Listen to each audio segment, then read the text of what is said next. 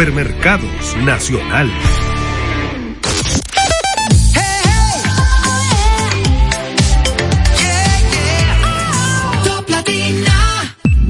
Desde ahora en Top Latina, las noticias, análisis, entrevistas, en un diálogo ameno y jovial, en No se diga más.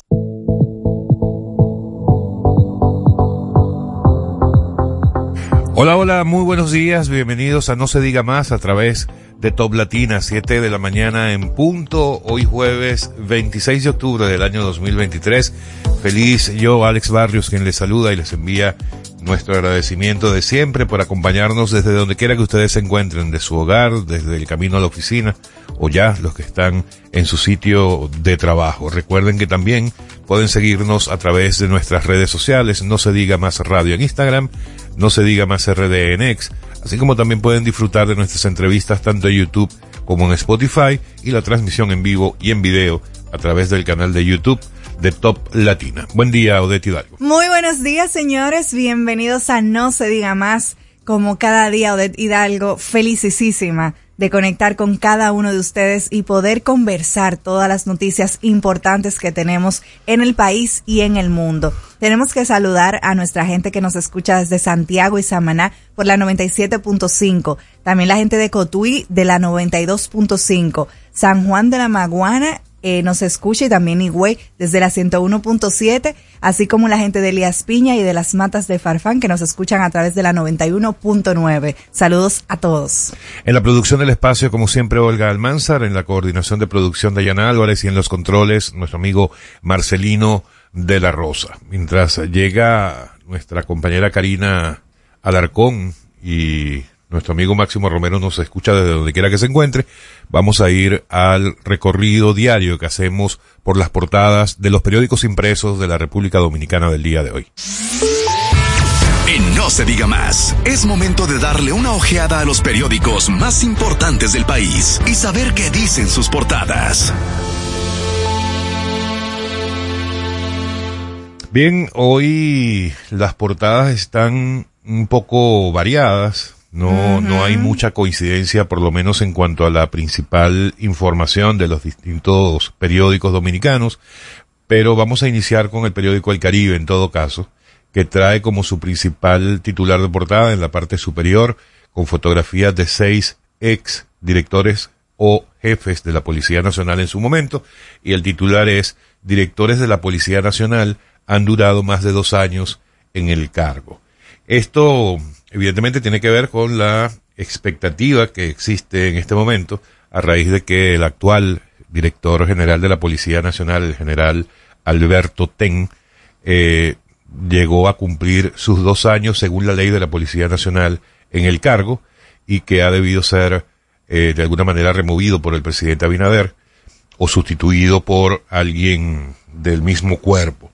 Sin embargo, y esto es lo que más me sorprende de este titular del día de hoy, porque yo no lo tenía tan claro como lo dice el periódico El Caribe, dice que nuestro amigo, y saludos para él, un saludo muy cordial al general Rafael Guzmán Fermín, es quien más ha permanecido al frente de la institución desde el 17 de agosto de 2007 al 16 de agosto de 2010 en aquella gestión del expresidente Leonel Fernández. ¿Y por qué digo que me, es lo que más me ha sorprendido de esta información? Oye, porque el general Guzmán Fermín le ha dado con todo al presidente Abinader en sus redes, criticando que, que el general Alberto Ten esté superando sus dos años en el cargo. Entonces la verdad es que yo no entiendo. Yo no, no, no entiendo. Pero el general Guzmán Fermín, a quien, insisto, le enviamos un cordial saludo, un buen amigo. Él no está tan anciano como para ya estar en esas, con esas pérdidas de memoria, ¿no? En todo caso, el periódico El Caribe trae a seis de los directores de la policía que superaron esos dos años. Ney Bautista Almonte, Ney Aldrin Bautista, Jaime Marte Martínez, Bernardo Santana Páez, Rafael Guillermo Guzmán Fermín, José Armando Polanco Gómez y Manuel Elpidio Castro Castillo. De hecho, en estos últimos días ha habido algunos, eh, sobre todo abogados, eh, que tienen que ver o que conocen mucho del, del área constitucional, que indica que independientemente de lo que establece la ley de la Policía Nacional, constitucionalmente el presidente Abinader, el presidente de la República, en este caso el presidente Abinader, tiene la, la discrecionalidad para mantener o no, eh, después de dos años en el cargo, al director de la policía. En todo caso, habrá que seguir esperando a ver si el general Alberto Ten, en mi opinión personal, yo creo que este último, estos últimos, estos dos últimos años, más allá de lo que se pueda percibir en este momento de los niveles de delincuencia, yo creo que estamos mejor de lo que hace dos años. Y, una cosa fundamental, más allá de las cifras que puedan montar el tema, que puedan mostrar el tema de la seguridad ciudadana hoy día, es eh, los avances que ha dado el proceso de transformación de la Policía Nacional, en la cual ha estado absolutamente involucrado el general Alberto Ten, y lo cual probablemente no sea el momento de cambiarlo.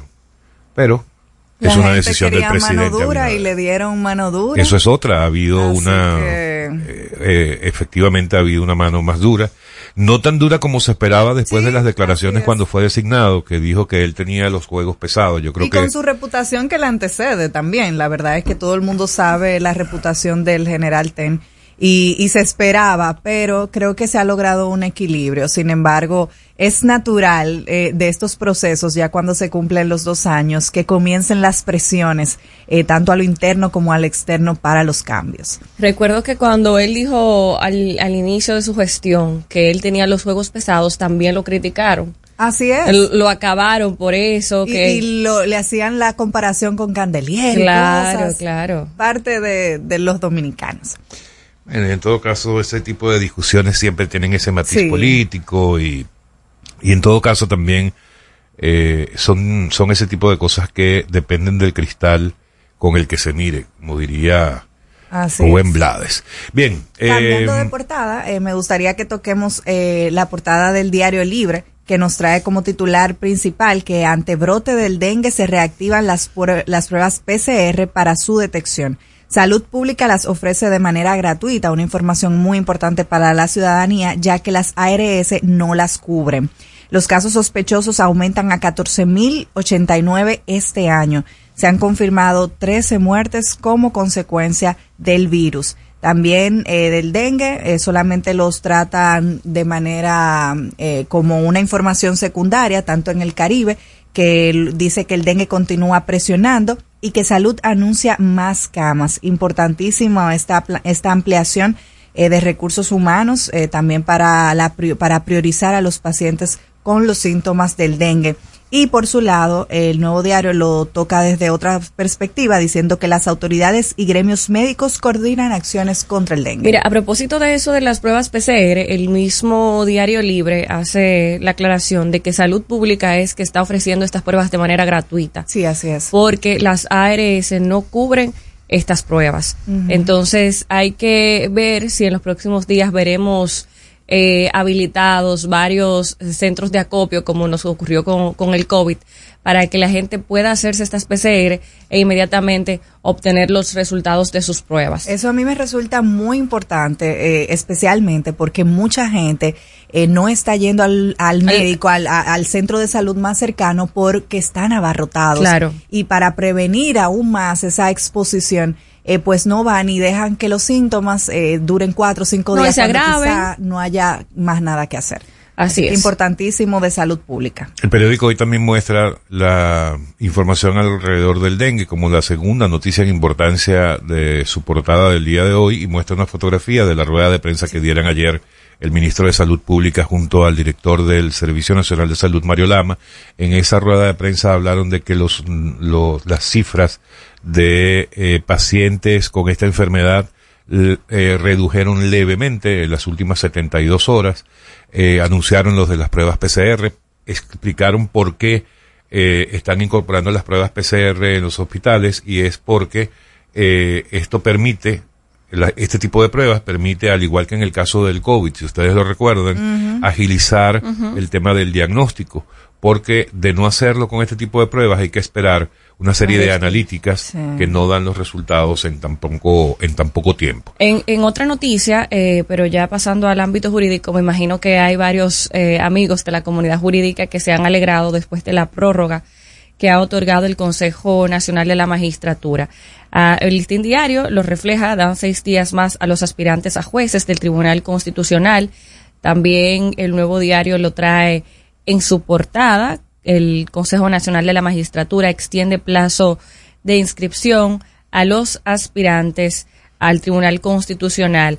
En el caso del listín diario también nos colocan la posición de la FINJUS, que reclama blindar el Tribunal Constitucional a propósito de la conversación que tuvimos hace unos días aquí con Servio Tulio Guzmán. No, y no solamente lo muestra como su principal titular, sino que el listín casi que se atribuye. Así es. la decisión del Consejo Nacional de la Magistratura, porque dice destacado en esta portada, listín propuso que el plazo de inscripción de postulantes fuera prorrogado. Y la gente dirá, bueno, pero ¿por qué se está dando esta prórroga? Y eh, hay que explicar que la verdad es que ha sido una sorpresa para muchas personas, sobre todo para los que están siguiendo ese tema y para los, los que viven en este mundo jurídico, y es que han sido muy bajas o ha sido muy baja la cantidad de aspirantes, de, de postulaciones a, a, la, a ocupar estos cinco sillas que se van a desocupar en el mes de diciembre.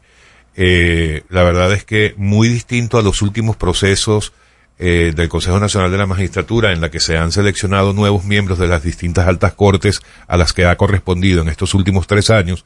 En este caso, las eh, postulaciones han sido muy pocas y la verdad es que se esperaba que fueran muchísimo más. Lo cierto es que entonces se está extendiendo este plazo hasta el próximo miércoles primero de noviembre a las cuatro de la tarde. Recordando que eh, estos jueces deben ser seleccionados para que ocupen su cargo el día 27 de diciembre, si no me, si no me equivoco en la exactitud de la fecha. Y bien, también algunos periódicos muestran, ya pasando, saliendo del, del aspecto político y del tema de salud, una información muy positiva y es que tenemos una nueva medalla de oro en los Panamericanos Santiago 2023 y correspondió ayer al gimnasta Audris Nin quien ganó ese segundo oro panamericano consecutivo en salto al imponerse ayer en la ciudad de, en la capital de Chile. También la selección de voleibol, las reinas del Caribe, ayer eh, clasificaron a las finales y van entonces ahora mañana jueves, no, no sé, ahí se me fue, no sé si es hoy, vamos a, verificar eso. Es hoy jueves, que van a la, a la final, pero igual vamos a, a verificarlo para no, no decir algo que no sea del todo cierto. Lo cierto es que las personas pueden eh, estar pendientes, quienes nos escuchan pueden estar pendientes de los resultados de los distintos Juegos Panamericanos 2023 en el Canal 4. Están haciendo un gran trabajo desde allá y por supuesto yo supongo que el país entero se volcará a las pantallas del Canal 4 cuando se dé la final en la que entonces participarán una vez más las reinas del Caribe en representación de la República Dominicana. Y para terminar el, el recorrido por las portadas de los periódicos del día de hoy, el nuevo diario trae eh, parte de las declaraciones de José Miguel Bonetti, el actual director ejecutivo y expresidente de los Leones del Escogido, eh, y destaca dos de sus aseveraciones durante la entrevista en el nuevo diario podcast. La más destacada dice que, bueno, hace referencia a un alto ejecutivo del escogido, pero evidentemente se trata de él, cuya fotografía está en la parte superior, dice que plantea una fórmula para acabar el mercado negro que acapara las boletas. Ojalá algún día esto llegara a ocurrir. Y el planteamiento que hace José Miguel Bonetti es que la única manera de que esto desaparezca es que desaparezcan a la vez las boletas físicas, es decir, que la venta de boletas para la Liga de Invierno sea 100% digital. Y estoy 100% de acuerdo con él. También Bonetti critica situaciones que afectan a los fanáticos sin decir directamente o sin mencionar directamente el tema de las boletas. Asumimos que es la principal razón por la que dice esto, que las situaciones que afectan a los fanáticos eh, en, en, ¿cómo se llama? Eh, para decir exactamente lo que dice, favorece a la unidad de la liga, porque según él, los equipos suelen reunirse a analizar este tipo de situaciones, porque para ellos, aparte del tema deportivo, la, la liga invernal es un tema de negocios. Y de esta manera entonces llegamos al final del recorrido por las portadas de los periódicos impresos de la República Dominicana del día de hoy. Mira, es definitivamente máximo el que afecta a los horarios. Cuando él no viene, puntuales, mira, puntuales. terminamos puntuales a las 7 y 15. Recuerden que en cualquier momento ustedes pueden conseguirlas en Spotify, las portadas podcast, by no se diga más. Al regreso, más información en No se diga más. Top Latina. Que ahora Leonardo y 60 mil dominicanos más tengan su título de propiedad, lo logramos juntos. Gobierno de la República Dominicana. Entérate de más logros en nuestra página web, juntos.do.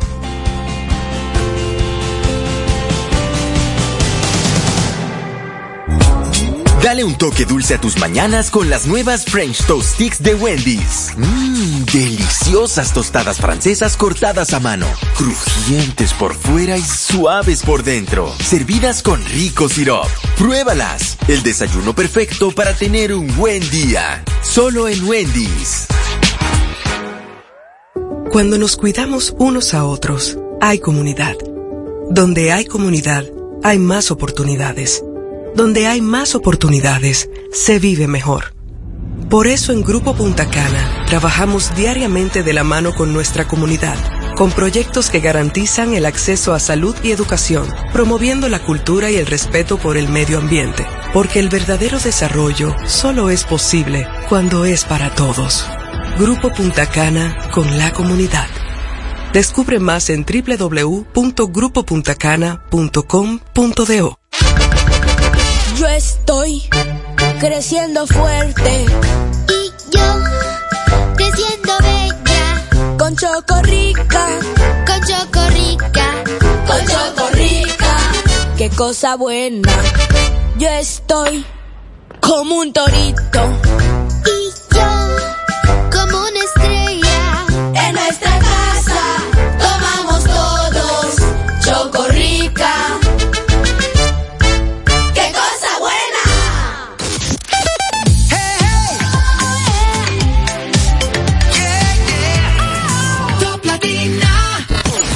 Interactúa con nosotros 809-542-1017.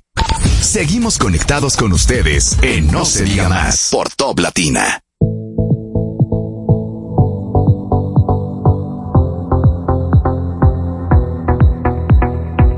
Amigos de vuelta, no se diga más a través de Top Latina. Bueno, se enciende, eh, bueno, se enciende no, no ha dejado de estar encendido nunca el área, el escenario político de la República Dominicana, pero particularmente para este fin de semana es prácticamente el plazo final o el plazo definitivo, plazo fatal para que las distintas organizaciones políticas eh, confirmen sus distintos candidatos a las distintas posiciones.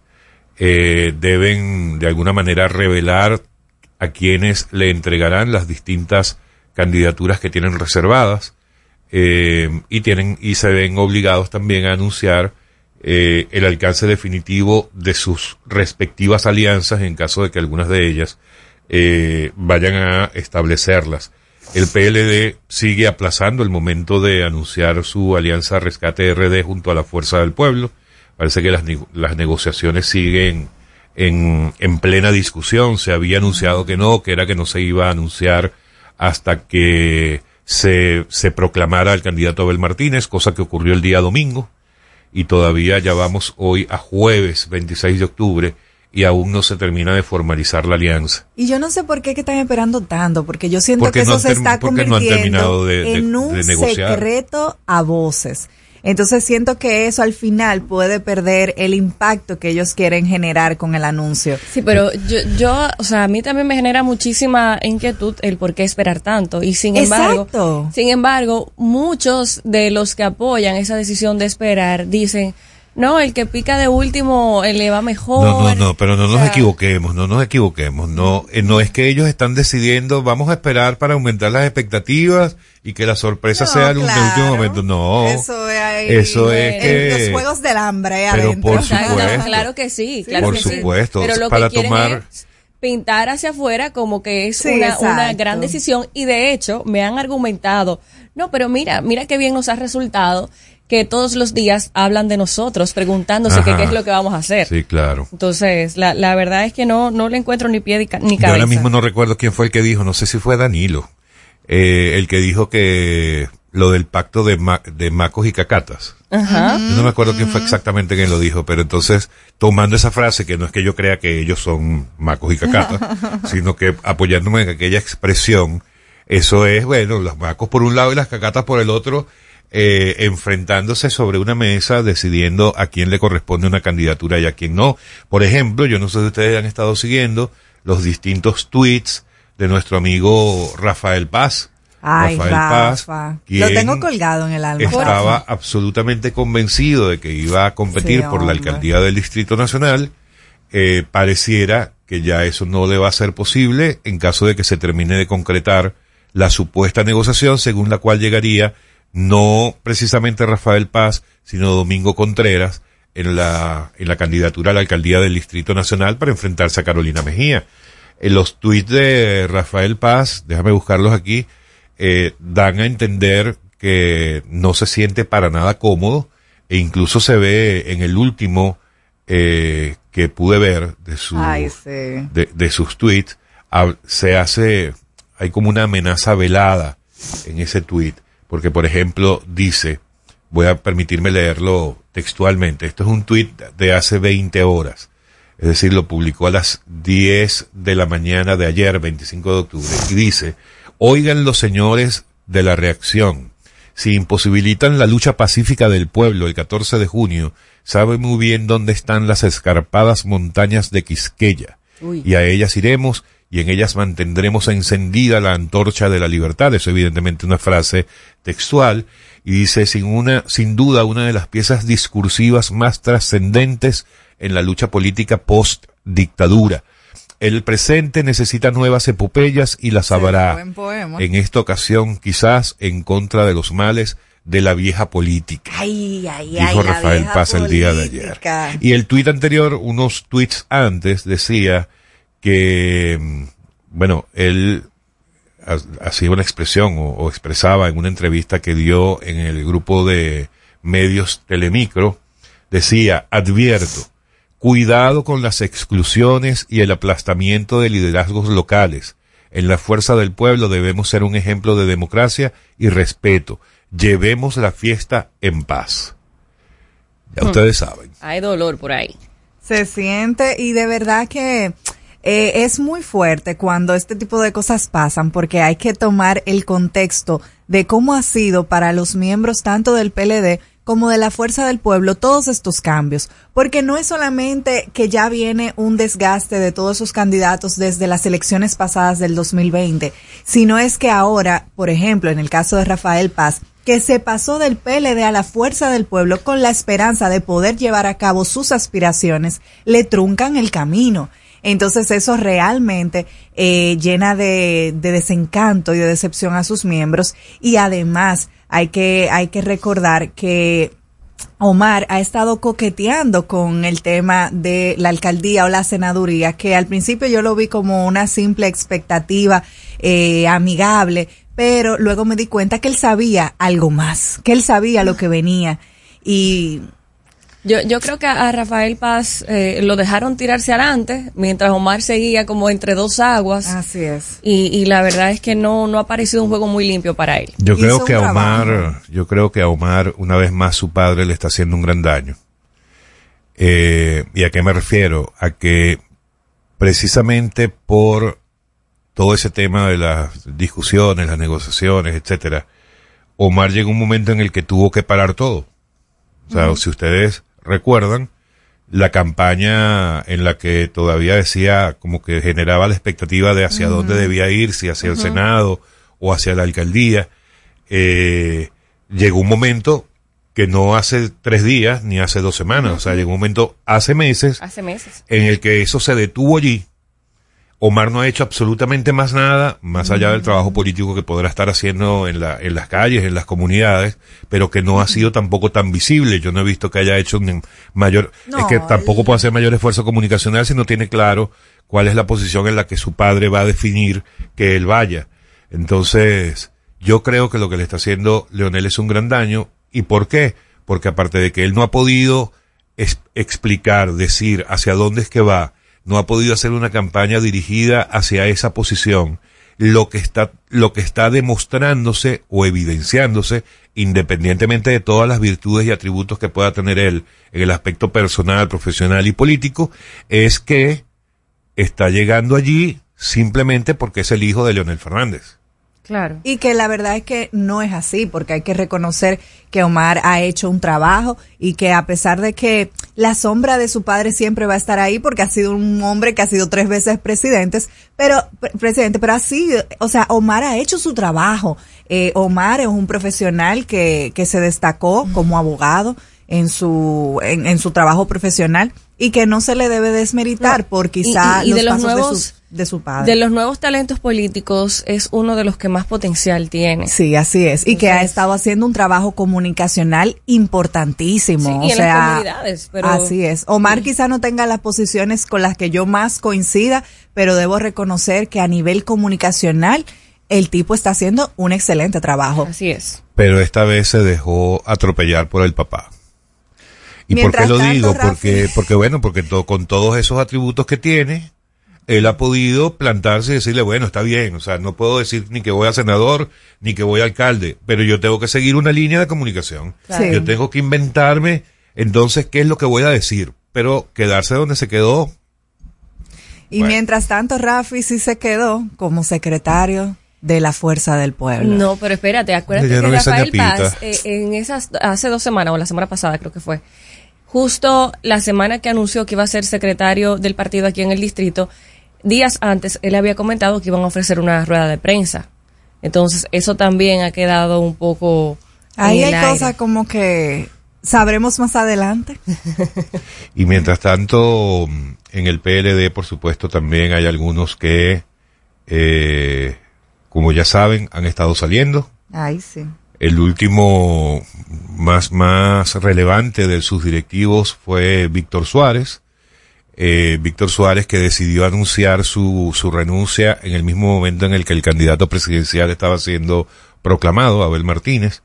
Eh, eso generó una crítica eh, directa por parte de el ahora, ahora sí, candidato al diputado por la circunscripción número uno del Distrito Nacional, el amigo Chanel Rosa, quien recibió ayer la noticia de que eh, una de las candidaturas Ay, sí. reservadas por el partido y ayer decidida por la cúpula, in- incluyendo ya al candidato presidencial, decidió entregarle una de esas dos reservas a Chanel Rosa. Chanel, de hecho, vamos a tenerlo en un par de minutos a través de la vía telefónica para que nos cuente entonces ahora qué es lo que viene para él como candidato ya formal, aunque no haya sido proclamado, pero fue anunciado como candidato a diputado por la circunscripción número uno del Distrito Nacional por el Partido de la Liberación Dominicana. Al volver de esta pausa, esperamos tenerlo ya vía telefónica en No se diga más. Al regreso, más información en No se diga más. Top Latina. Hey, ¿y qué se siente montarte en tu carro nuevo? La emoción de un carro nuevo no hay que entenderla, hay que vivirla. 25 años encendiendo nuevas emociones contigo. Visítanos en concesionarios, dealers, sucursales y en autoferiapopular.com.do. Te aseguramos las condiciones de feria que se anuncien. Banco Popular, a tu lado siempre. ¿Gastando mucho dinero en pañales? Prueba Kidis Antifugas con superpoder absorbente que mantiene a tu bebé seco y protegido por más tiempo. Hasta 10 horas de protección garantizada. No más camas mojadas. Prueba ya Kidis Antifugas, un super pañal a un super precio. Yo estoy creciendo fuerte Y yo, creciendo bella, con Chocorrica, con cosa buena. Yo estoy como un torito Y yo, como una estrella, en nuestra casa. Tomamos todos Chocorrica. ¡Qué cosa buena! Jugosas, Sabrosas, tiernas y frescas. Así describen nuestras carnes en Supermercados Nacional. Detrás de un gran producto siempre hay una gran historia. Nos unimos a decenas de productores locales que crían con orgullo el mejor ganado dominicano, pasando por la más moderna planta procesadora del Caribe con procesos naturales, cuidando el más mínimo detalle para que cada corte llegue a nuestras tiendas con la calidad única que nos caracteriza. Porque lo que hacemos detrás de cada corte hace la gran diferencia. Supermercados Nacional.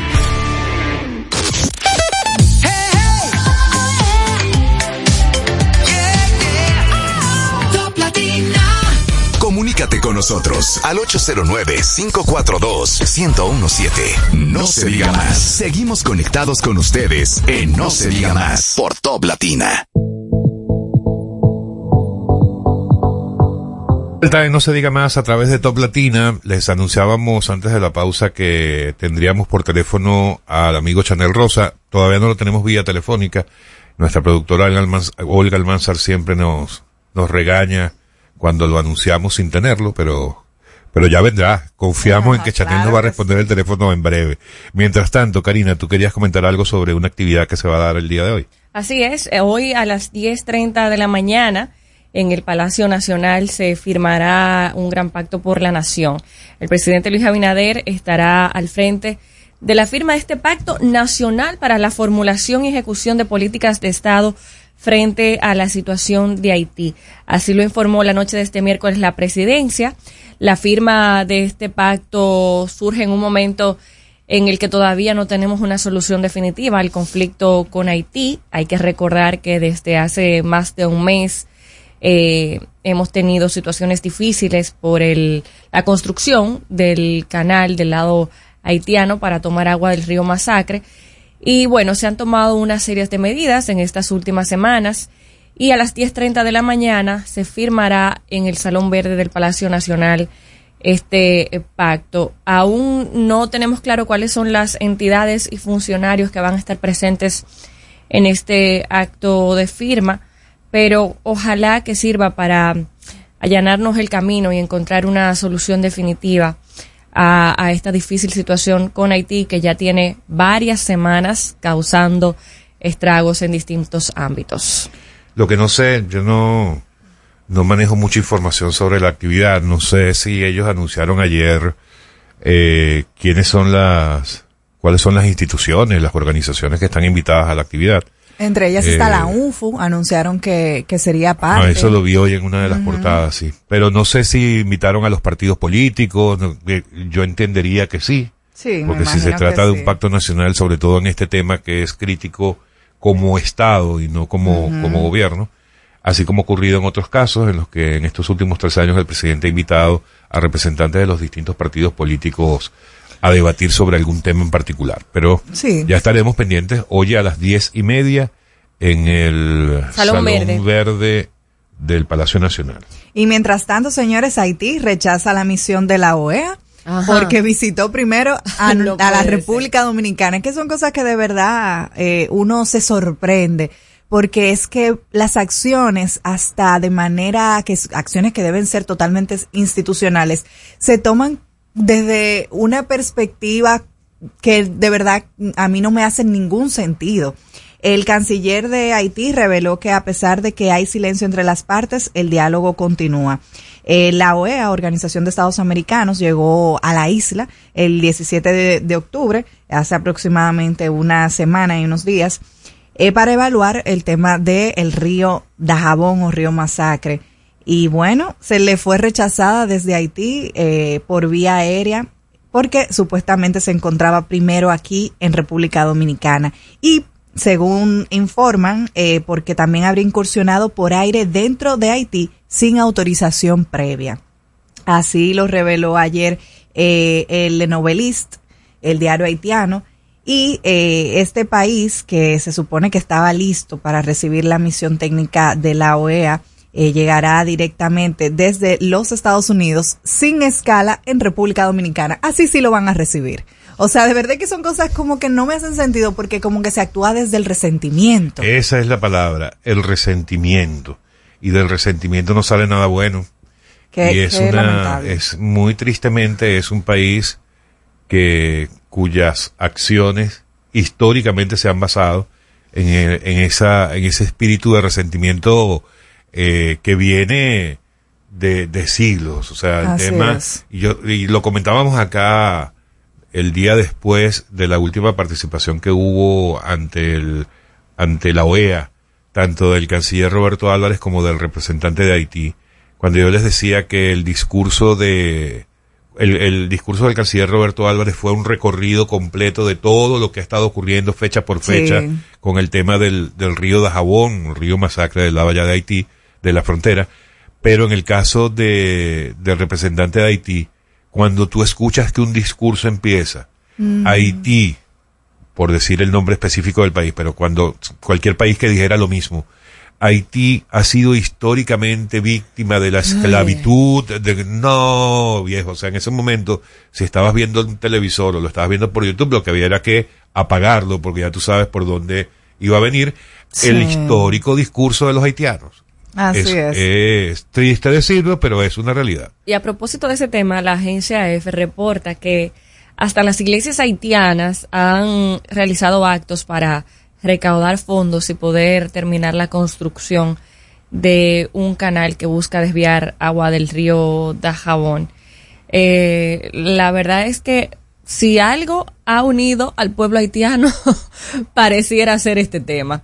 Y qué pena, qué pena que, un país con tantas situaciones, con tantos problemas por resolver, eh, tengan que, que inclinarse para unirse a una situación como esta cuando hay otras prioridades mucho más importantes. retrasando el trabajo de una organización que vive tan ocupada como la OEA por algo insignificante. Es lamentable y yo no sé si tampoco hay alguna intención de posponer, eh, quizá porque hay que ver también si hay otro, si esa es la excusa y lo que quieren es posponer la visita técnica de la OEA para, para que así eh, puedan seguir con, con sus pretensiones eh, con los canales, con el canal del río Dajabón. Pero hay que ver. Lamentablemente, eh, eso les afecta más a ellos que a nosotros. Miren, volviendo al- a la arena política de la República Dominicana, eh, ayer el partido, la nueva organización Justicia Social, el partido Ay, Justicia sí. Social, ¡Qué sorpresa! de- del ex senador de Santiago, Julio César Valentín, anunció que el próximo sábado 28 a las 3 de la tarde en la Gran Arena del Cibao estarán proclamando como su candidato presidencial al, eh, al presidente Luis Abinader, también candidato por el Partido Revolucionario Moderno. Esto fue anunciado ayer y ya se extendió la invitación, ha estado circulando la invitación a esta, a esta actividad que será llevado en el principal escenario eh, artístico y cultural del Cibao, la Gran Arena. Eh, es un pacto que ha sido calificado por la dirigencia del partido como un hecho histórico, de este nuevo partido, como un hecho histórico y, y trascendental. Dicen que eh, el presidente resultó electo recientemente de manera unánime y por aclamación en la Convención Nacional de Dirigentes de este nuevo partido. Eh, y ayer, una vez que empezó a circular la invitación a esta actividad, también empezaron a circular rumores en cuanto a que Víctor Suárez, a quien acabamos de mencionar como la última o la más, la más reciente salida de dirigentes importantes del PLD, cosa que ocurrió el fin de semana, eh, supuestamente estaría yendo eh, como alcalde de Santiago Ay, Eh, ay, ay, ay, ay. como parte de esa de esa alianza eh, pero es un rumor que simplemente ha circulado por los por las redes y que hasta ahora no no ha sido confirmado por ninguna de las partes Es una posibilidad, ¿eh? Es una, una posibilidad por la trayectoria que tiene Claro que Víctor sí. allá. en Definitivamente los números eh, están a su favor, Claro. porque es una persona muy conocida dentro de Santiago. Sin embargo, creo que eso haría un- una cierta confusión. Es que el panorama político, señores, es impredecible, porque lo último que yo me podía imaginar era que Julio César Valentín Iba iba a formar un partido. no, y que él iba luego a apoyar al PRM, porque sabemos que se inclinaría más eh, tradicionalmente eh, a una alianza, qué sé yo, con la, La fuerza, del pueblo. Eh, pero bueno, así es la política, señores. Bueno, parece que ya casi vamos a tener a, a Chanel. Chanel, por favor, Chanel. Enciende el teléfono. Ya, ya lo encendió, ya lo encendió. Ya lo encendió. Ya- Ya, ya tenemos información de que, de que lo encendió. Bueno, miren, eh, otro rumor que circuló ayer eh, por allí, por las redes y por el mundillo político. Ojo, no estoy menospreciando el mundo político, pero me gusta decirle el mundillo político. Fue que, escuchen esto, señores, escuchen esto. Pedro Botello, el diputado que seguramente usted recuerda con su lucha eh, por eh, solicitando Ay, el adelanto de los fondos de las AFP, ese, ese personaje que se hizo emblemático cada vez que había una actividad importante en el Congreso, venía con su casco amarillo, con esta lucha. Eh, la última vez le fue muy mal, por cierto, el 27 de febrero en los alrededores del Congreso. Resulta que ayer circuló el rumor, que, que entiendo ya estaría confirmado por él mismo, que estaría yendo como candidato a alcalde de la Romana por el Partido Revolucionario Moderno. Es decir, el partido de gobierno. Yo estoy sorprendida. Bueno, No puede ser. miren, es que de No verdad puede. pasan Ay, tantas pero mira, cosas. yo te voy a decir una cosa. Yo te voy a decir una cosa. Yo no sé qué tanto le conviene al PRM tener a esa figura como candidato de- del mismo partido.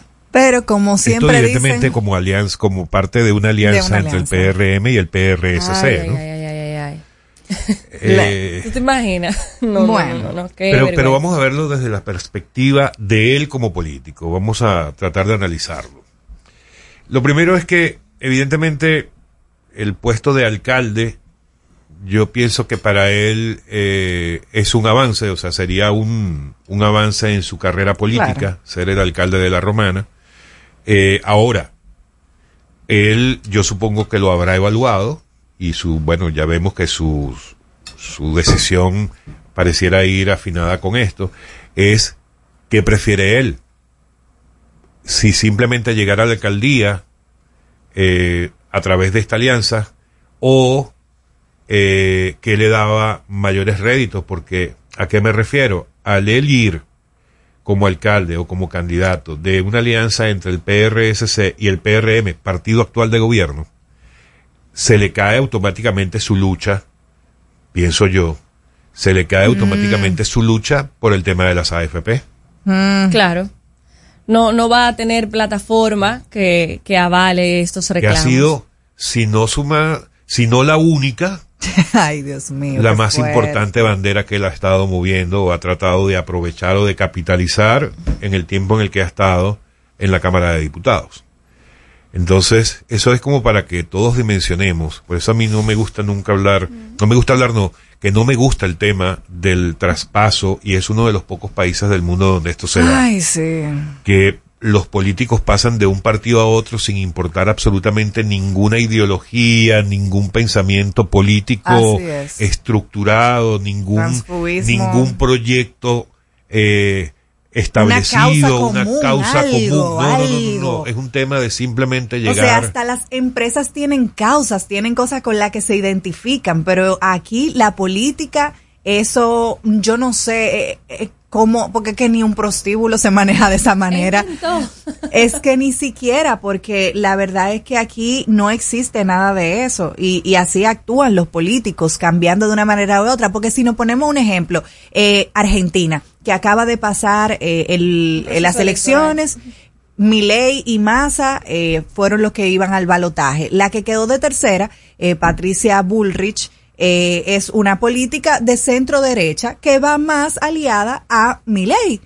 Eh, Milei quedó de segundo, sin embargo, Patricia ya anunció que va a apoyar a Milei. Entonces, eso es lo más lógico, que un, una persona que se inclina por la derecha apoya al de derecha. pero pero es aquí que- no hay derecha, pero- izquierda, centro, aquí no hay nada. Bueno, Aquí- pero eh, vo- volviendo, o para seguir en el tema de lo inexplicable en la política y para montarme en el mismo, en el mismo ejemplo que das tú de Argentina.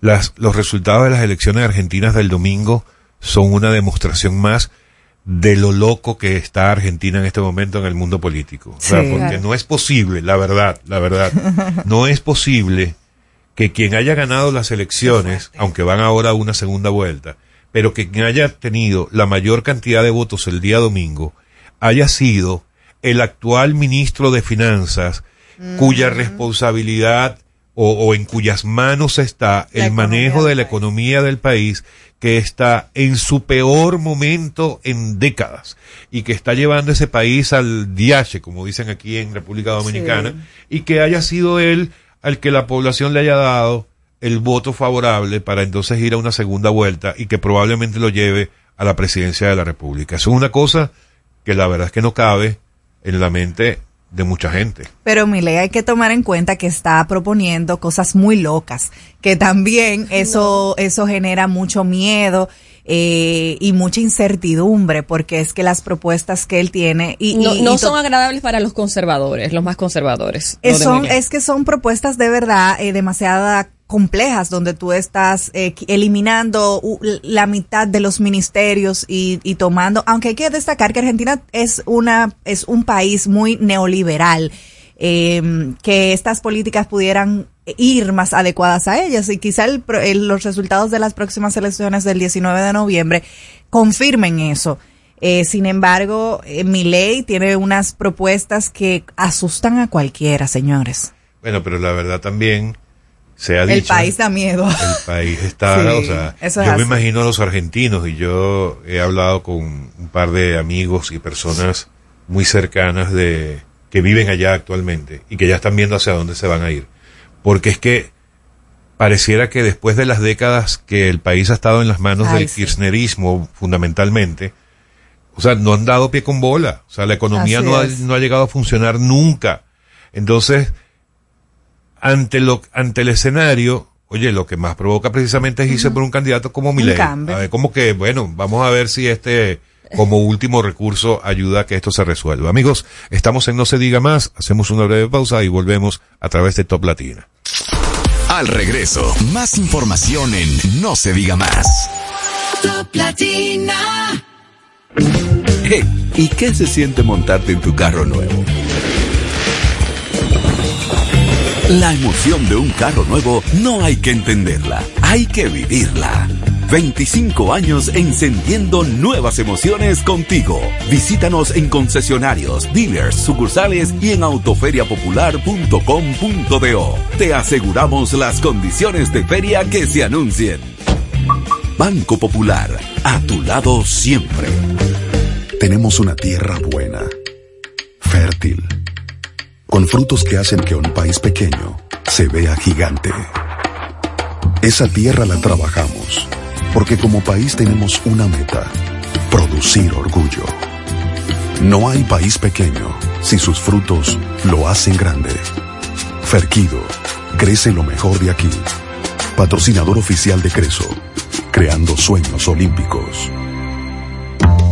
Dale el toque dulce a tus mañanas con las nuevas French Toast Sticks de Wendy's. Deliciosas tostadas francesas cortadas a mano, crujientes por fuera y suaves por dentro, servidas con rico sirop. Disponibles de lunes a viernes de 7 a 10.30 y sábados y domingos de 7 a 11 de la mañana. Pruébalas ya, el desayuno perfecto para tener un buen día. Solo en Wendy's.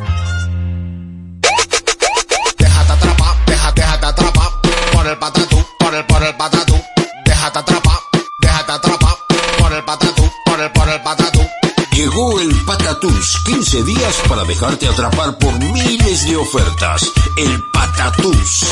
Jumbo, lo máximo.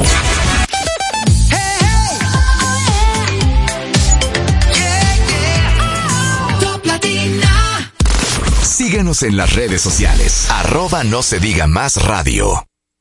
Seguimos conectados con ustedes en No se diga más por Top Latina.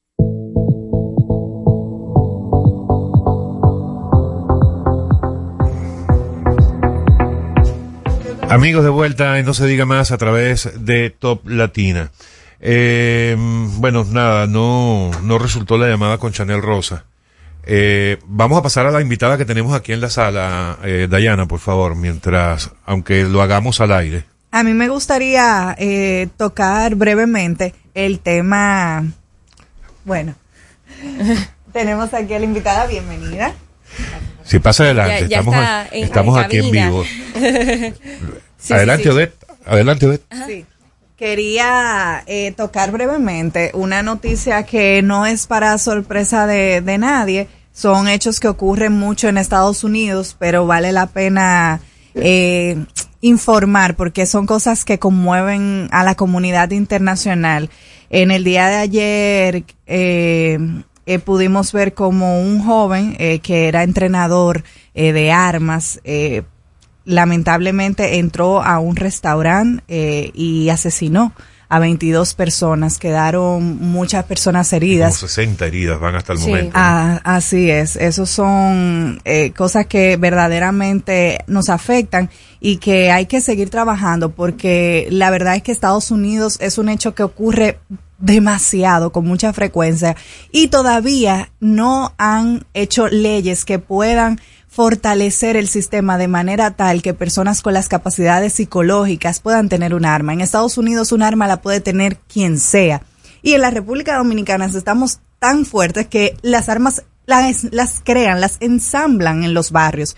Entonces el tema de, de la facilidad con las que se consiguen, se adquieren y se crean armas deben fortalecerse eh, en los temas de prevención, de cuidado, para que no sea tan fácil tener Y acceso y que no cualquiera pueda tener ha un sido arma. Una, una crítica permanente a los gobiernos de Estados Unidos, eh, la facilidad precisamente con la el que- primer fabricante de armas. Sí. Es que ahí está y no quieren sacrificar lo económico.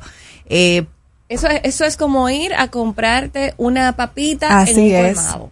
O sea, Así es. Tan sencillo como eso. Y la verdad es que en los últimos años hemos visto como la necesidad de depurar quienes adquieren estas armas y las condiciones de estas personas se Mientras ha hecho tanto, personas inocentes Unidos siguen tú- muriendo. Es más fácil tú comprar un arpa, un arma, un arma de guerra, un fusil, Sí. que comprar una botella de alcohol, Una cerveza, eso es una así. cajetilla de cigarrillos. Es Una vergüenza. increíble.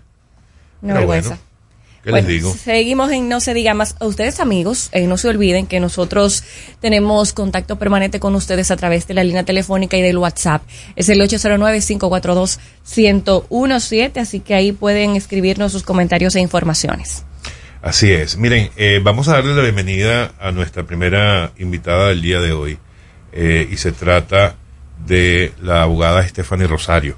Ella es especialista o es- está, está especializada en todo lo que tiene que ver con las compras y contrataciones públicas. Ese tema que interesa a tantos. Yo, yo diría que es un tema que nos interesa a todos. Sea porque somos proveedores del Estado, sea porque no lo somos, sea porque nos interesa la política o porque no nos interesa, o sea simplemente para estar brechando a ver quién está tratando de burlar la ley y hacerse de algunos pes- pesitos. Eh, siempre es un tema, no hace falta que haya una circunstancia o una coyuntura particular para hablar de ella y vamos entonces a empezar a hablar por lo general. Tenemos la ley 340-06, que hasta ahora, bueno, está en proceso de reforma, hay proyecto de, de reforma de esta ley y nos gustaría empezar por allí. ¿Cuáles son los aspectos que se están planteando en este nuevo proyecto de ley de reforma, eh, de, reforma de la ley 340-06 y hacia dónde están enfocadas esas reformas eh, principales? Muy buenos días, muchas gracias por la invitación a este programa. Mira, antes de, usted mencionó algo cuando estaba eh, in- introduciéndome de manera tan elocuente. Muchas gracias. Sucede que pensamos que interesarnos en las contrataciones públicas o querer saber de ellas es solamente cuando hay un escándalo. Cuando aparece en, en la prensa el mal uso de los recursos. Sin embargo, yo soy muy eh, pro, o sea, yo abogo mucho con el tema de los ciudadanos fiscalizadores. O sea, si bien es cierto, tenemos las leyes, tenemos los manuales, los reglamentos que instauran la transparencia en las contrataciones públicas, si tenemos ciudadanos que somos los que pagamos impuestos, porque estas compras se hacen con nuestros impuestos, si nosotros también somos el ojo visor, habría mucho más control, realmente.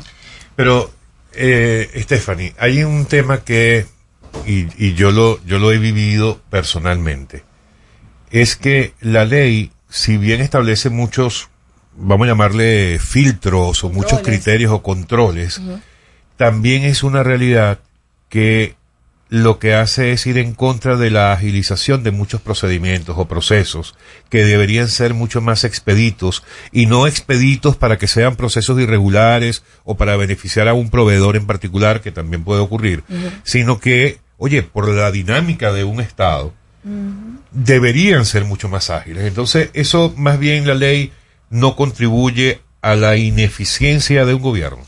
Y ahí es donde entra la reforma que se está haciendo. Yo sabía, ¿viste? Ahí es donde, donde, donde inicia. Incluso hubo un estudio de la eh, USAID que ellos, eh, nosotros desde la firma manejamos dentro de los sistemas de compras no solamente de la República Dom- Do- Dominicana, sino también de Estados Unidos y de Puerto Rico. Y la comparación entre el sistema de aquí de compras y el sistema de Estados Unidos o de Puerto Rico es abismal en cuanto efectivamente a la agilización de la adquisición de los bienes o servicios que el Estado necesite. ¿Qué pasa? Por la mm, idiosincrasia propia del dominicano y de la y de la política nuestra, se han tenido que realmente poner más controles de la cuenta, que hasta cierto punto pudieran crear una burocracia un poco excesiva. Entonces, la nueva reforma de la ley 340-06 trae consigo el compendio de todo eso. La ley de compras es del año 2006. Viejísima. Totalmente. Incluso en, en nuestra columna del periódico Hoy, escribimos un artículo hace unas cuantas semanas donde yo hago un recuento de por qué viene esa ley y de dónde viene. Esa ley se promulgó en el 2006 no porque realmente queríamos poner, eh, eh, eh, instaurar una ley de control, sino que para poder ser aceptados en el Tratado de Libre Comercio, en el famoso DERE-CAFTA, como requisito exigía que los países miembros tuvieran una ley de adquisiciones públicas. Entonces, por eso fue que se hizo aquí la ley de compra y contratación pública, que incluso cuando se promulgó en el 2006, su primera y única modificación que se ha hecho fue en el 2008 para eh, modificar las sanciones Sí. que tenía eh, la ley en el, en el año Sí. 2006. Sin embargo, el proyecto de ley que se está discutiendo actualmente ya tiene varios años. Eh, el proyecto de ley tiene varios años en discusión. De hecho, desde el inicio de este gobierno eh, se, empezó a trabajar en las modificaciones. O sea, estamos hablando de tres años aproximadamente. Eh, entonces, en esos tres años no hemos tenido una aprobación definitiva de, de este proyecto.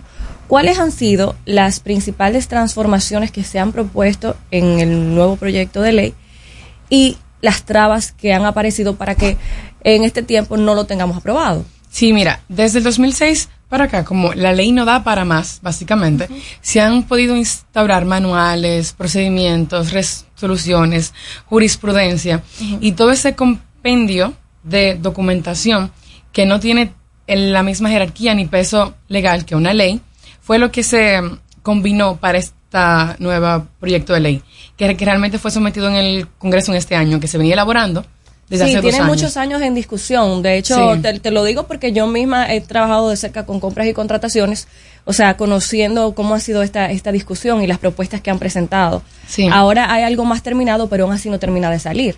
Y si tú me preguntas, lo que pasa es que esta nueva eh, reforma, la nueva propuesta de ley, toca muchos temas sensibles. Ok, toca ¿cómo muchos? Intereses. Por ejemplo, como la Dirección General de Compras y Contrataciones Públicas es una dirección general dependiente del Ministerio de Hacienda, sí. dependiente del Poder Ejecutivo. Sí. Ningún poder puede dirigir ni puede am, interferir en otro poder. El único es un- el órgano eh, extrapoder, por ejemplo, como el Tribunal Constitucional. Esa nueva ley, la reforma, si se aprueba tal cual como está ahora mismo sometida, le daría la potestad a la Dirección General de Contrataciones Públicas de ser un órgano extrapoder que pueda ingerir en el poder legislativo, en las adquisiciones y también en las adquisiciones del poder ejecutivo. Si comenzamos solamente por ahí, aunque la ley para mí tiene muy buenas luces nuevas, instaura muchos, mucho menos burocracia en muchos procesos, controles más efectivos, tiene criterio de adjudicaciones como valor por dinero, compras verdes, o sea, es realmente un gran avance para nuestro país. Sin embargo, no es menos cierto que el hecho de tú tener una dirección general, que es un órgano extrapoder, que Ujú. pueda juzgar los demás poderes del Estado, ahí hay una discusión bien amplia. Desde tu perspectiva, ¿cuáles son los mayores desafíos que tienen las empresas y los profesionales dominicanos para poder hacer negocios con el Estado? La falta de información, el desconocimiento. Y no falta de información porque no esté pública, porque está pública. Es el interés y también la, el, el boca en boca que siempre escuchamos, que el Estado no paga, que el Estado te atrasa, que tienes que una cotización ponerle una sobrevaluación porque no te piensan pagar o porque tienes que eh, dar sobornos. Para sobornar tienen que haber dos. Entonces, por ejemplo, nosotros desde, des- desde la firma que le armamos básicamente la gestión y los procesos de compras a los clientes, en ningún momento hemos tenido, nin- o sea, cuando vienen donde mí, vienen con que, mira, yo quiero hacer negocios con el Estado, pero tengo miedo. Porque yo no quiero que, que no me paguen, yo no quiero, porque soy un- una pyme, yo estoy creciendo Claro. ahora. Y la gente cree que para venderle al Estado hay que vender millones de pesos. Y con precios de compras menores, que son procesos simplificados, que son pequeños, que van desde 205 mil pesos hasta un millón quinientos, que es un monto considerable para cualquier pyme. No te exigen cinco años de experiencia, no te exigen estado financiero, no te exigen fianza ni póliza. Entonces, esos, esos procesos pequeños, tú puedes ir adentrándote a ellos para ir conociendo, porque tienen menos riesgos. Claro. Lo único es que hay que saber si ese proceso cumple con los requisitos o con las garantías para que yo pueda estar tranquilo participando. ¿Y qué es esto? Muchas veces vemos que queremos entrar porque yo quiero vender. Y muchas veces, yo recuerdo que una vez yo asistí a un eh, programa que me satanizaron, que me acribillaron, porque yo dije que el Estado no quiebra gente. El Estado no quiebra empresa. Quiebras tú por tu mala decisión gerencial. Porque si tú sabes que tu patrimonio, tu empresa, tú no tienes el capital suficiente para soportar una licitación pública. Ah, no, yo entré porque mi vecino, que es el encargado, o porque fulano, que es tal cosa, me dijo, te dijo dónde, dónde está escrito, Claro. dónde está la garantía. Tú estás poniendo tu patrimonio, tu recurso, tu esfuerzo, tu empresa al- a la opinión o a la promesa de alguien. Entonces, ¿quién fue el ingenuo aquí? O sea, y si tú participas en un proceso Claro. de compras que tiene su certificación de fondos, que tú participaste, que tú fuiste adjudicado, que tienes una orden de compras, que tiene un acta de adjudicación, en eso sí yo creo. No que mi vecino, que es el encargado o, o X.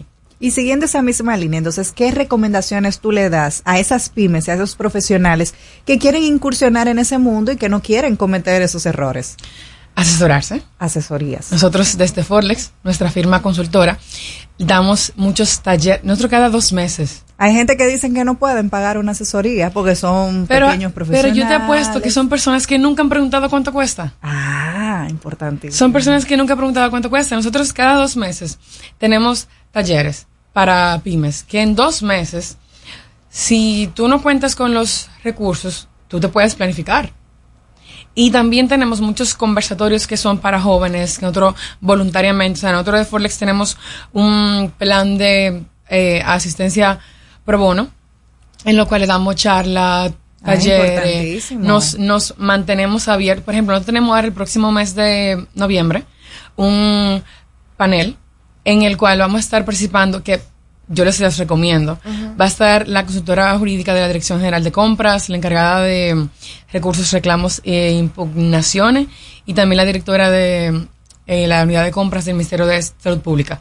Vamos a estar hablando sobre los criterios de adjudicación, específicamente el valor por dinero.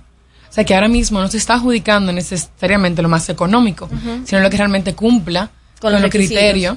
Importante. Que ese es otro punto. bueno. O sea, Claro. ustedes como, como, como periodistas, como personas del medio, tienen que abogar siempre a, a buscar el trasfondo de la, de la información.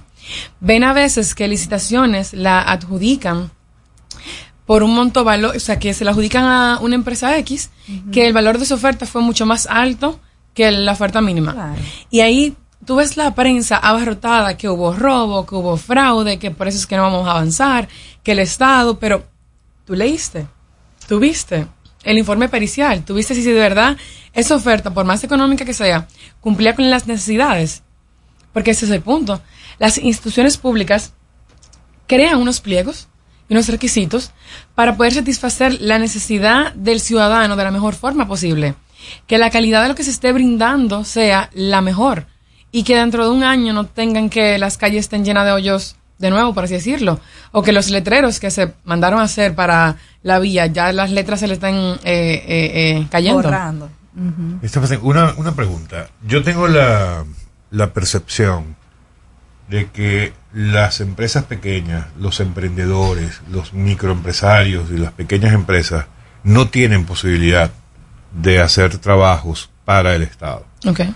Eh, porque eh, eh, precisamente por todo lo establecido en esta ley, eh, o debes tener un, un capital mucho mayor del que, o sea, debes tener un músculo financiero que te permita aguantar todo el proceso, tienes que tener unos conocimientos que de manera, eh, o sea, tú misma lo estás diciendo, seguramente vas a requerir de una asesoría para poder hacerlo bien.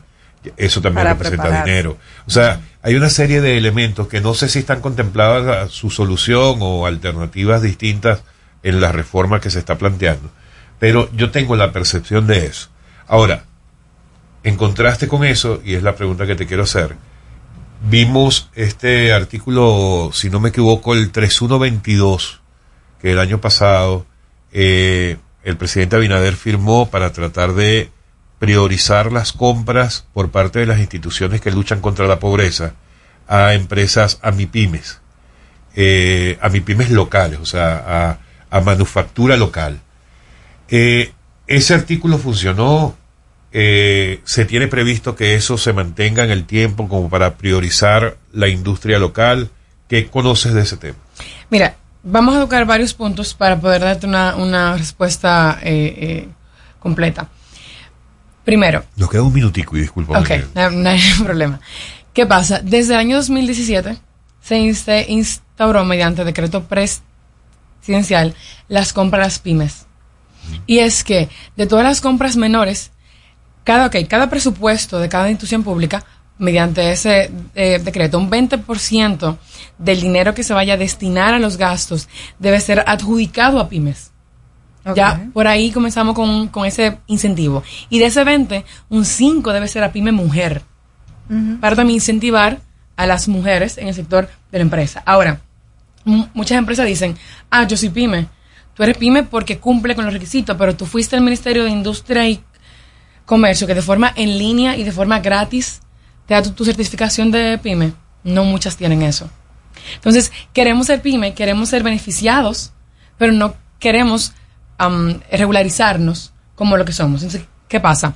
En ese mismo orden, las compras menores y todas las compras que van, y que en el título dice, dirigido a mi pyme, compras de, catering, compras de material gastable, compras de insumos para efectivamente temas que son procesos de compra para eh, mitigar temas de la eh, pobreza, cuando son dirigidos para pyme, gracias a ese decreto, te tienen que otorgar un 20% del presupuesto por adelantado para que tú puedas cubrir los costos para poder operacional. Pero si tú no estás certificado como pyme, no lo van a hacer. Entonces, muchas veces ese desconocimiento, esa falta de formalización es lo que hace que no seamos beneficiados de eso. Y, por ejemplo, el, cuando tú no tienes recursos, tú te pones creativo. Y nosotros tenemos en, en nuestras redes box de preguntas, respuestas, siempre estamos ofreciendo información gratuita. Bueno, da tus redes, por favor, para, para que las personas que estén interesadas en el tema puedan conocer de ustedes. Perfecto. En Las redes de nuestra firma son Forlex Consultores, Forlex, F-O-R-L-E-X, y las mías personales es Stephanie Rosario. Por ahí me encuentran, Stephanie RZ. Muy bien, Stephanie. Muchísimas gracias. Un por- placer, por gracias a ustedes por haberme hospedado aquí. Ya habrá nuevas oportunidades para seguir conversando sobre este tema de tanto interés para la población dominicana. Amigos, estamos en No se diga más a través de Top Latina. Gracias. Al regreso, más información en No se diga más. Top Latina. Yo estoy creciendo fuerte Y yo, creciendo bella, con Choco Rica. con Choco Rica. cosa buena. Yo estoy como un torito. Y yo, como una estrella.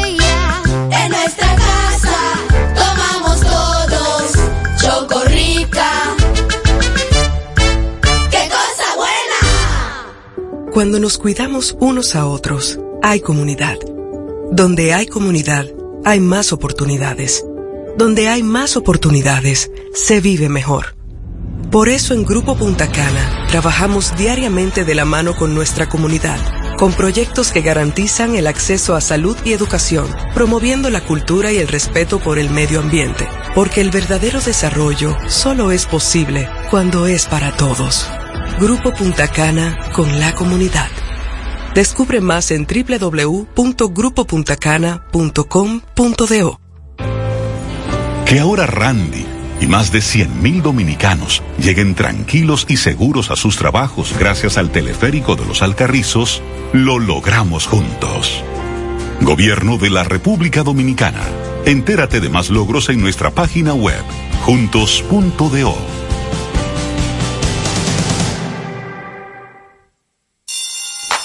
En el colegio. Me llena de energía. Me brinda vitaminas. Para ganar el juego. Creciendo sano y fuerte.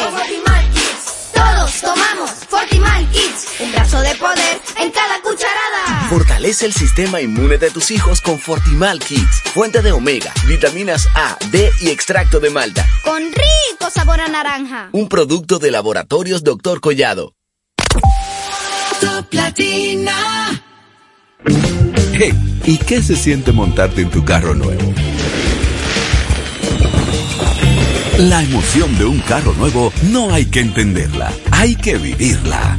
25 años encendiendo nuevas emociones contigo. Visítanos en concesionarios, dealers, sucursales y en autoferiapopular.com.do. Te aseguramos las condiciones de feria que se anuncien. Banco Popular, a tu lado siempre. Que ahora el agua potable llegue a casa de Miriam y de dos millones de hogares más, lo logramos juntos. Gobierno de la República Dominicana. Entérate de más logros en nuestra página web juntos.do.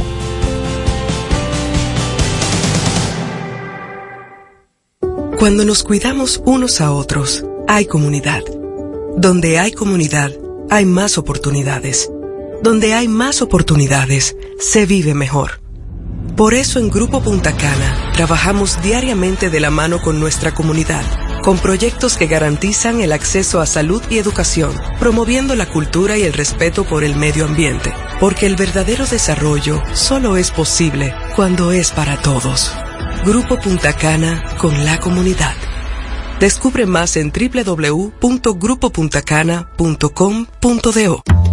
Dale el toque dulce a tus mañanas con las nuevas French Toast Sticks de Wendy's. Deliciosas tostadas francesas cortadas a mano, crujientes por fuera y suaves por dentro, servidas con rico sirop. Disponibles de lunes a viernes de 7 a 10.30 y sábados y domingos de 7 a 11 de la mañana. Pruébalas ya, el desayuno perfecto para tener un buen día. Solo en Wendy's. Interactúa con nosotros.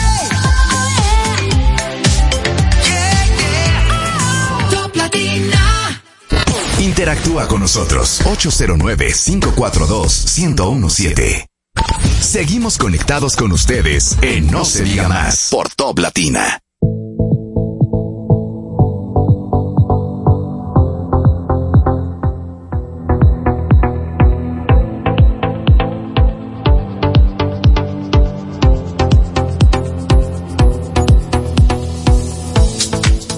Señores, estamos de regreso en No se diga más y vamos a hablar de muchas cosas interesantes, Silicon Valley, inteligencia artificial, de la mano de nuestra querida Nicole Suárez, que está con nosotros en el día de hoy. Bienvenida, Nicole. Bienvenida, Nicole. Muchísimas gracias, muchas gracias Karina. Siempre es un placer para mí estar aquí con ustedes. Y en esta ocasión nos hemos quitado el traje de abogada, Wow. literalmente. Literalmente, Sí. Va- Vayan al canal de YouTube de Top Latina.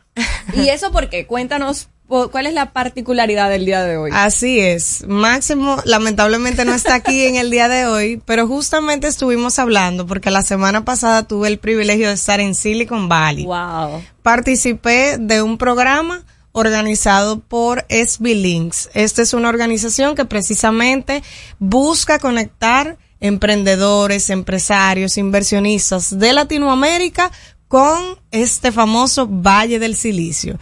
Y precisamente la idea es poder transmitir la cultura que se vive allá para lograr esos resultados exitosos. Es por esto que vengo con un atuendo de emprendedor y justamente es t-shirts, jeans y tenis, porque las personas que cambian el mundo ya no están ni en saco ni con pata.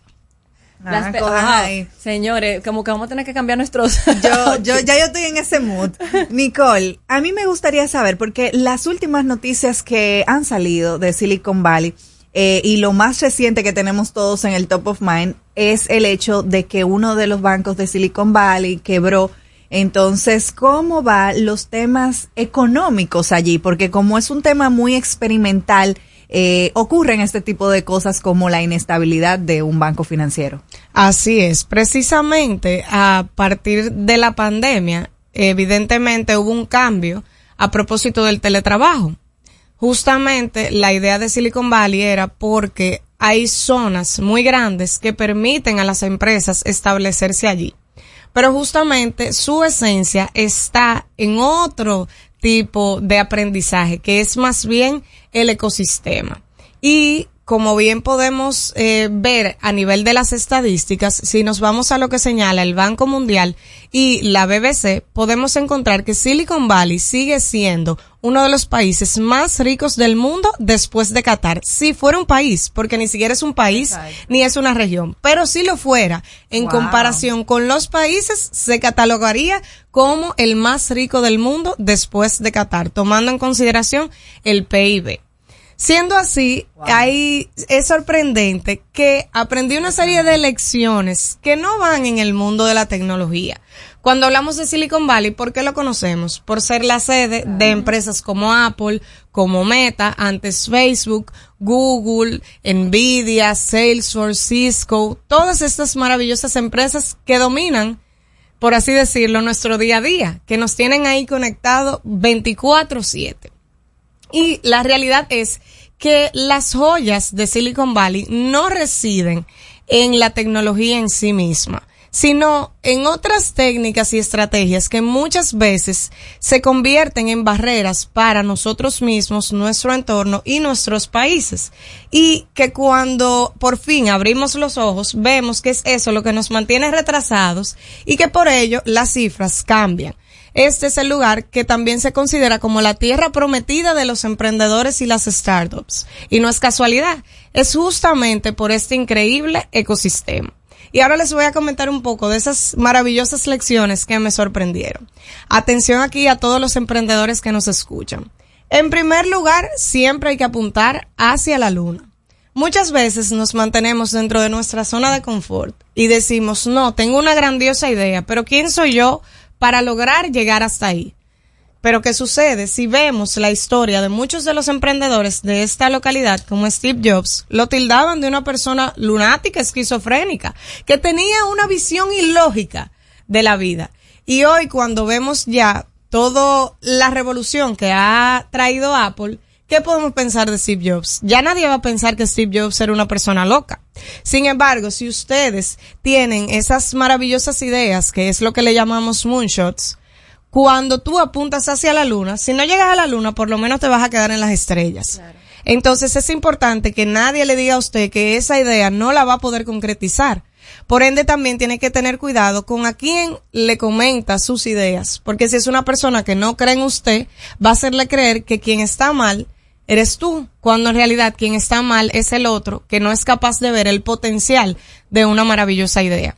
Y esto también en una de las primeras clases que tuvimos en dicho programa, nos lo dio justamente una dominicana de pura cepa que se encuentra establecida en Silicon Valley. Y es la abogada Paola Santana. Resulta que Paola, un gran ejemplo. es un gran ejemplo de que nosotros los dominicanos sí tenemos talento y que podemos marcar la diferencia en cualquier lugar que estemos. Y Paola comentaba su experiencia ya siendo una persona que tiene una empresa, eh, Matternet, con el tema de eh, ser la primera en realizar una regulación en los Estados Unidos para el tema de drones y también de utilizarlo para fines de redes logísticas. De igual manera, su más reciente pro- proyecto es Glass. Y resulta que Glass es para fines de realizar contrataciones públicas menores sin tanto papeleo, como bien sabemos de las licitaciones y todos los procesos que normalmente se requieren. Y ya incluso salió hasta en pantalla grande en Times Square. O sea que bien podemos saber que sí es posible apuntar bien alto porque podemos lograrlo.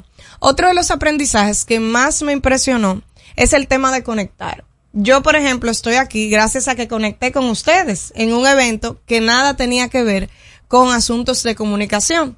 Y es que efectivamente el poder de colaborar unos con otros trae buenos resultados. Y debemos pensar más allá. Resulta que cuando nos rodeamos de personas talentosas, vamos a obtener mejores resultados. Como ese día, como ocurrió ese día. Totalmente. Entonces, nuestro potencial puede aumentar en la medida en que colaboramos con los demás. Y es sorprendente que incluso cuando añadimos valor a la vida de otras personas, automáticamente esas relaciones se hacen más fuertes y como todo es de doble vía, en algún momento vamos a recibir beneficio de haber ayudado a los demás en algún momento. Y algo que también me llamó poderosamente la atención es que incluso cuando tú caminas por la calle, cuando estás, por ejemplo, en un campus como el de Stanford, nosotros, por ejemplo, estábamos allí y cualquier persona iba y te decía, oye, ¿y cuál es tu proyecto? ¿Y tú qué buscas aquí? Ah, pero mira, yo tengo el contacto de tal persona que puede asistirte, que puede ayudarte. Aquí si a uno se le acerca a cualquier persona que uno no conoce, uno va a pensar que es a quitarle el celular. Llama al 911. De inmediato, de inmediato. Pero eso me impactó sobremanera. O sea, tú caminas por cualquier lugar y todo el mundo entiende que todos estamos buscando lo mismo, que es poder potencializar y convertir en realidad una idea. Asimismo, también, otra de las técnicas poderosas es que se perdona el fracaso. Y yo quisiera que ustedes analicen los ejemplos de las personas de nuestro diario vivir que muchas veces han sido exitosos y que por cualquier razón algún proyecto ha fracasado. ¿Qué sucede? Aquí se perdona el fracaso. O ya te tildan de una persona fracasada. Bueno, no solamente aquí, yo diría que en el, en el mundo entero Así es. suele criticarse a quien fracasa, pero también se ha dicho muchas veces, que me imagino que hacia allá va tu comentario, que eh, los fracasos más bien ter- terminan siendo enseñanzas, ¿no? Y que Totalmente. mientras más fracasos tienes, probablemente sea Más la- más las enseñanzas para llegar a donde finalmente quieres llegar. Exactamente, justamente a ese punto quería llegar. ¿Por qué? Bueno, pues les cuento que en dicho lugar no solo se perdona el fracaso, sino que se celebra. Y esto sonará bastante extraño. ¿Cómo que se celebra el fracaso? Pues sí, le resulta atractivo a los inversionistas porque una persona que ha fracasado es una persona que ya ha adquirido experiencia, que ha adquirido sabiduría y que ha podido aprender cuáles han sido esos errores para no volverlos a cometer. Tú sabes que la cultura dominicana, lamentablemente, es intolerante al fracaso. O sea, culturalmente tenemos como ese cuco desde que tú sales de la universidad de cuidado, cuidado, cuidado, porque no se tolera el fracaso. Así es. Y se hacen muchas conferencias sobre estos fracasos que han tenido las startups precisamente para que otras personas puedan aprender de esos ejemplos y no volver a cometerlos. Bueno, lo que pasa es que también depende del tipo de fracaso, ¿no? Claro O de- que o sí. del tamaño del fracaso. Así porque es. si Y de la deuda si que deja el fracaso. es- te hace perder toda tu inversión, ¿cómo llegas entonces a superar ese fracaso para O ir al siguiente paso, no? Exactamente. Entonces vamos aquí con este tema y justamente esto se conecta con otra enseñanza y es el tema de apostar a los talentos y a las personas. A eso que tú señalas de qué pasa si pierdes toda tu inversión. Bueno, se maneja de la manera siguiente. Se reúnen diversos inversionistas y crean un fondo. Que a ellos se le conoce como ángeles. Y precisamente es así, porque si una persona tú le presentas un proyecto y es la persona que va a aportarte la inversión, entonces al final el riesgo mayor quien lo está asumiendo no eres tú, sino a sus inversionistas. Ellos están conscientes que la mayoría de las startups fracasan.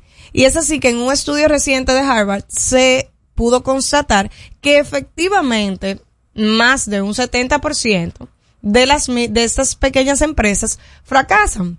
Entonces, la mentalidad de los inversionistas es completamente diferente. Si ellos deciden invertir en 15 empresas, si de esas 15 hay, por decirles algo, 13 que fracasan, pero dos logran convertirse en lo que es Uber, en lo que es Airbnb, en lo que es hoy Google, Vale la ya pena el vale la pena el riesgo porque Wow, automáticamente van a recibir ¿Y cuánto multiplicado a la máxima potencia esos fondos. Eso me recuerda el programa Shark Tank. Así Sí, es, sí, esa es la visión. Que por cierto, vi, está la edición colombiana.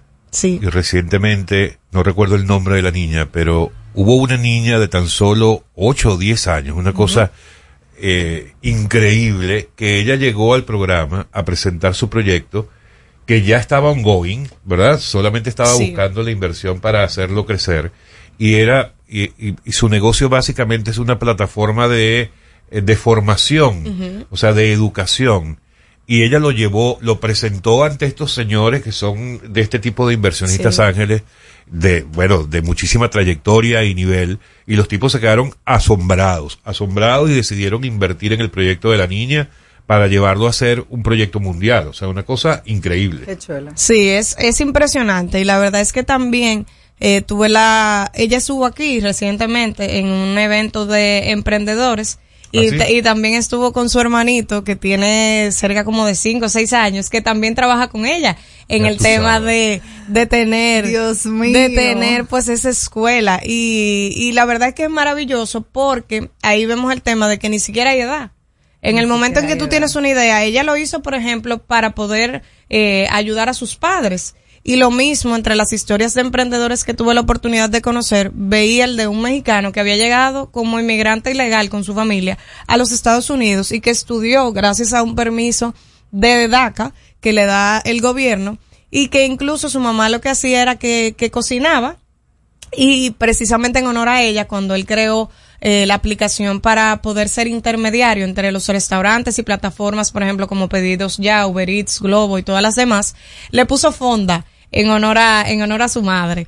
Y es muy interesante porque cada una de las historias de los emprendedores nos demuestran a nosotros que efectivamente van a haber obstáculos a lo largo del proceso, pero que tu horizonte debe estar en el objetivo final en el éxito que tú quieres alcanzar, porque si no, si vas a pensar solamente en los retos que vas a tener que afrontar, pues cualquiera se devuelve. En tu viaje, cuéntame algo, en ese ambiente en el que estuviste hablando de todo esto, se habló de qué tanto incide la suerte en los en este tipo de proyectos. Sí, sorprendentemente sí. Y es que la verdad que la suerte fue una palabra común en cada uno de, eh, de los emprendedores y también de los inversionistas, porque algunos hablaban de que no podemos decir que no va a existir el, el fracaso y es común. Incluso una de las eh, frases más famosas de Elon Musk es esa que eh, cuando las probabilidades están en tu contra, aún así debes insistir, porque al final la clave está en persistir. Mira, y, y a propósito de eso, hay un libro que voy a aprovechar para recomendar, Sí. Outliers. Sí. Habla mucho de, de estas circunstancias que a veces nos juegan en contra y de la forma en que pudiéramos quizás superarlas y aprovechar eh, los entornos que otros han tenido como positivos para alcanzar sus sueños. Así es, visualizar los ejemplos. Y precisamente lo que señala Elon Musk es eso, de que uno va a tener en muchas ocasiones grandes improbabilidades de, de que las cosas ocurran, pero que eso no significa que es imposible, sino que puede ser improbable, pero no imposible, que son pocas aquellas cosas que son imposibles de alcanzar. Entonces la visión debe enfocarse siempre en eso. Y sí, la, en la mentalidad está muy claro el tema de la suerte. Y algunos incluso que son cre- que son creyentes también piensan mucho en lo que son diosidencias. El organizador, por ejemplo, del programa decía, efectivamente yo creo que cada uno de los que están aquí tienen una misión y no han estado aquí por casualidad. E igual yo también que soy creyente lo creí fielmente así porque ni siquiera estaba supuesta a ir al, al programa por otros compromisos que tenía y al final poder estar ahí me hizo cambiar de ser una visitante a ser visionario. Y creo que eh, ahí radica todo.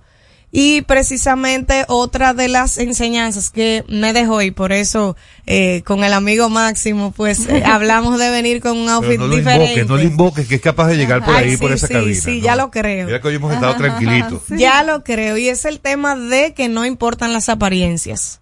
Sorprendentemente, cada una de las personas que llegaba por un tema cultural me llamaba la atención. Porque a veces uno ni siquiera podía creer que fueran los speakers. ¿Por qué? Porque cuando uno veía que venían como si hubiesen estado normal, haciendo quizás la compra del supermercado o cualquier otra actividad normal un domingo en descanso, tú decías, óyeme, cuando tú veías que de repente se ponía adelante a contar su historia, te sorprendía. Y es que nosotros estamos acostumbrados a la apariencia, El aceite. a cómo luce una persona. Y muchas veces, como sabemos, no todo lo que reluce es oro. Así es. Y ya lo hemos vivido. Entonces, la verdad es que han demostrado que lo más importante es tu pitch. Es que la historia que tú cuentes y tu proyecto sea exponencial. Más que cómo tú puedas lucir en un momento determinado.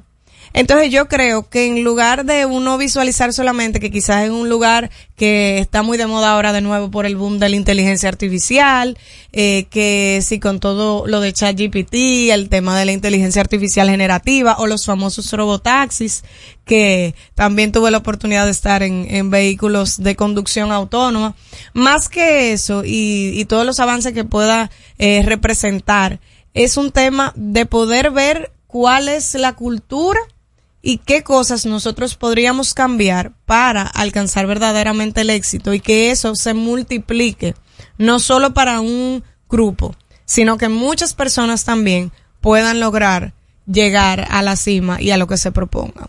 Nicole, como siempre, interesante la conversación Muy contigo. interesante. Gracias por acompañarnos una vez más. Debes venir más seguido. Muchísimas gracias, Y claro que sí, y claro que sí. que no hayamos traído a Máximo. que no hayas tenido ese placer. Amigos, Nicole Suárez Uribe, gracias por estar con nosotros. Estamos en No Se Diga Más a través de Top Latina. Al regreso, más información en No se diga más. Top Latina. Yo estoy creciendo fuerte Y yo, creciendo bella, con chocorrica, con chocorrica.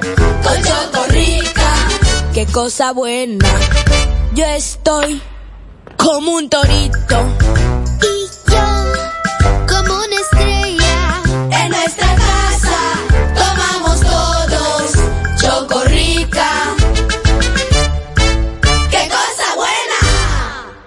Cuando nos cuidamos unos a otros, hay comunidad.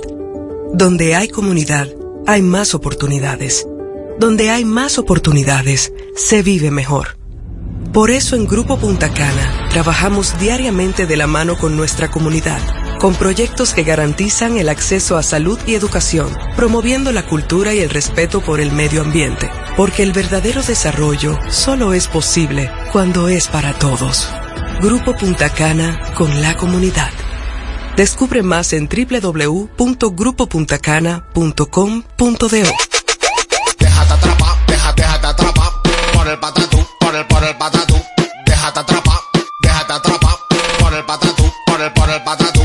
Llegó el Patatús, 15 días para dejarte atrapar por miles de ofertas. El Patatús. Jumbo, lo máximo. Que ahora Leonardo y 60 mil dominicanos más tengan su título de propiedad, lo logramos juntos. Gobierno de la República Dominicana. Entérate de más logros en nuestra página web, juntos.do.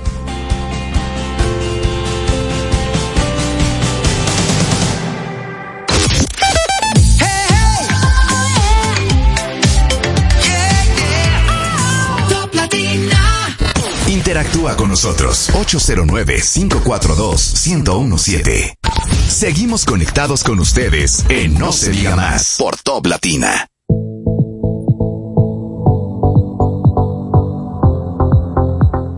Amigos de vuelta en No se diga más a través de Top Latina, recuerden que pueden seguirnos a través de nuestras redes sociales, No se diga más radio en Instagram, No se diga más RD en X, así como también pueden disfrutar de nuestras entrevistas tanto en YouTube como en Spotify. Bueno, hoy hemos tenido, hemos conversado de distintos temas, distintos tópicos. Es un programa muy interesante, tipo revista hoy. Diverso, diverso. Diverso.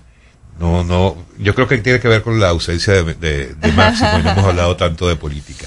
Pero precisamente para seguir hablando de temas interesantes, vamos a darle la bienvenida a, a alguien que es prácticamente, eh, bueno, prácticamente no, es toda una figura de la cultura dominicana y es Mónica Despradel. Mónica, bailarina, coreógrafa, empresaria artística y gloria dominicana de la danza clásica. Gracias por estar con nosotros. Un aplauso para usted. Bienvenida. Gracias, gracias a ustedes. Muchas gracias. Y además presidenta, que creo que es lo más importante hoy día, de la Fundación Nido de Ángeles. Y de eso es que queremos hablar. Aunque después terminemos hablando de ballet y de todas esas cosas, pero vamos a empezar por allí, ¿le parece? Perfecto, muy bien. Bueno, eh, es muy acertado porque en el mes de octubre se conmemora en el mundo el Día Mundial de la Parálisis Cerebral. Y nosotros como institución pionera, innovadora, eh, especializada en la atención a personas con parálisis cerebral, pues nos unimos al mundo y tenemos muchas actividades y muchas eh, acciones, campañas de concientización, pero también de atención, eh, inclusive eh, eh, eh, hablamos de un manifiesto el día 6 de octubre que compartimos y, señalamos las cosas como más importantes que creemos que esta población necesita y que hay que atender lo antes posible. Nosotros tuvimos el 6 de octubre ese día de conmemoración y también un seminario que todos los años hacemos y este año tenía que ver mucho con, con atención temprana y neurodesarrollo. Nuestro lema este, este mes de, que, cele- que conmemoramos el Día Mundial de la Parálisis Cerebral es atención temprana y oportuna. Las cosas hay que atenderlas rápido. Hay que tener, hay que hacer más co- concientización y educación de la importancia de que en cualquier eh, vulnerabilidad de un bebé o situación que la madre observe y el médico más todavía, la- el primer año de vida es esencial porque es, es donde el cerebro todavía tiene la plasticidad para poder eh, asumir eh, posiciones y, y que la, no se instale algo severo, por lo menos en el caso de parálisis. Pero si dejamos pasar ese mes, esto es- se hace un poquito más difícil. Si dejamos pasar los primeros cinco años de vida, mucho más difícil. Entonces, la atención temprana y oportuna es nuestro lema este, este Ajá. mes. Vamos, vamos adentrarnos un poco más en la condición, si a usted le parece, ¿verdad? claro que sí. Aunque sigamos luego hablando de la fundación. Pero en el tema de la parálisis cerebral, probablemente hay mucho desconocimiento alrededor de esa Ujú. condición, entre los cuales me incluyo. Eh, esto es un tema, por lo que usted dice, que hace, si se detecta de manera temprana y se hace ese tipo de estimulación que nos gusta- me gustaría que nos ayudara a entender en qué consiste esa estimulación. Eh, el niño puede mejorar, puede salir de esa condición. O sea, ¿cuál es el futuro que le espera a un niño con parálisis cerebral que es atendido con esa, eh, una vez hecha la detección temprana, con esa estimulación, versus otro que no la tenga? Para ayudarnos a entender claro. eso. Primero voy a, voy a hablarte de eso, pero después, después voy a terminar porque creo que lo que hablo sirve para todas las condiciones. Y no solamente para todas las condiciones, para todas las personas. Y ahora voy a hablar específicamente parálisis cerebral. La parálisis cerebral sucede en el parto o en los primeros años de vida. Y en situaciones muy lejanas que todavía están en investigación genética. Pero no está todavía, es una investigación muy reciente. Puede ser que dentro de unos meses yo te diga, mira, ya se descubrió que es genético también. Pero lo, pero lo que tenemos información más clara hasta ahora es que sucede en el parto o en los primeros años de vida. Por eso se llama parálisis cerebral. Si no, se, se llamara derrame cerebral. Como un derrame. Pero cuando sucede en un cerebro maduro, como nosotros, pues es un derrame, es un, es un ACV, ACV, Un ACV. un ACV. Entonces, pero para que te en- entienda que es más o menos lo mismo, pero imagínate en un bebecito que tiene un cerebro que no está maduro, que no tiene información, que no se ha desarrollado, que está todavía blando, Que pa, haya un impacto como este. Entonces ahí se instala una parálisis cerebral. Entonces en ese primer año de vida, si nosotros tomamos ese bebé, porque por ejemplo si pasa en el parto, los hospitales se dan cuenta, porque él, él marca una, una serie de, de- de De condiciones y de valores que los médicos saben perfectamente que hay un problema. O tuvo una asfixia perinatal, o tuvo una anoxia, o tuvo una...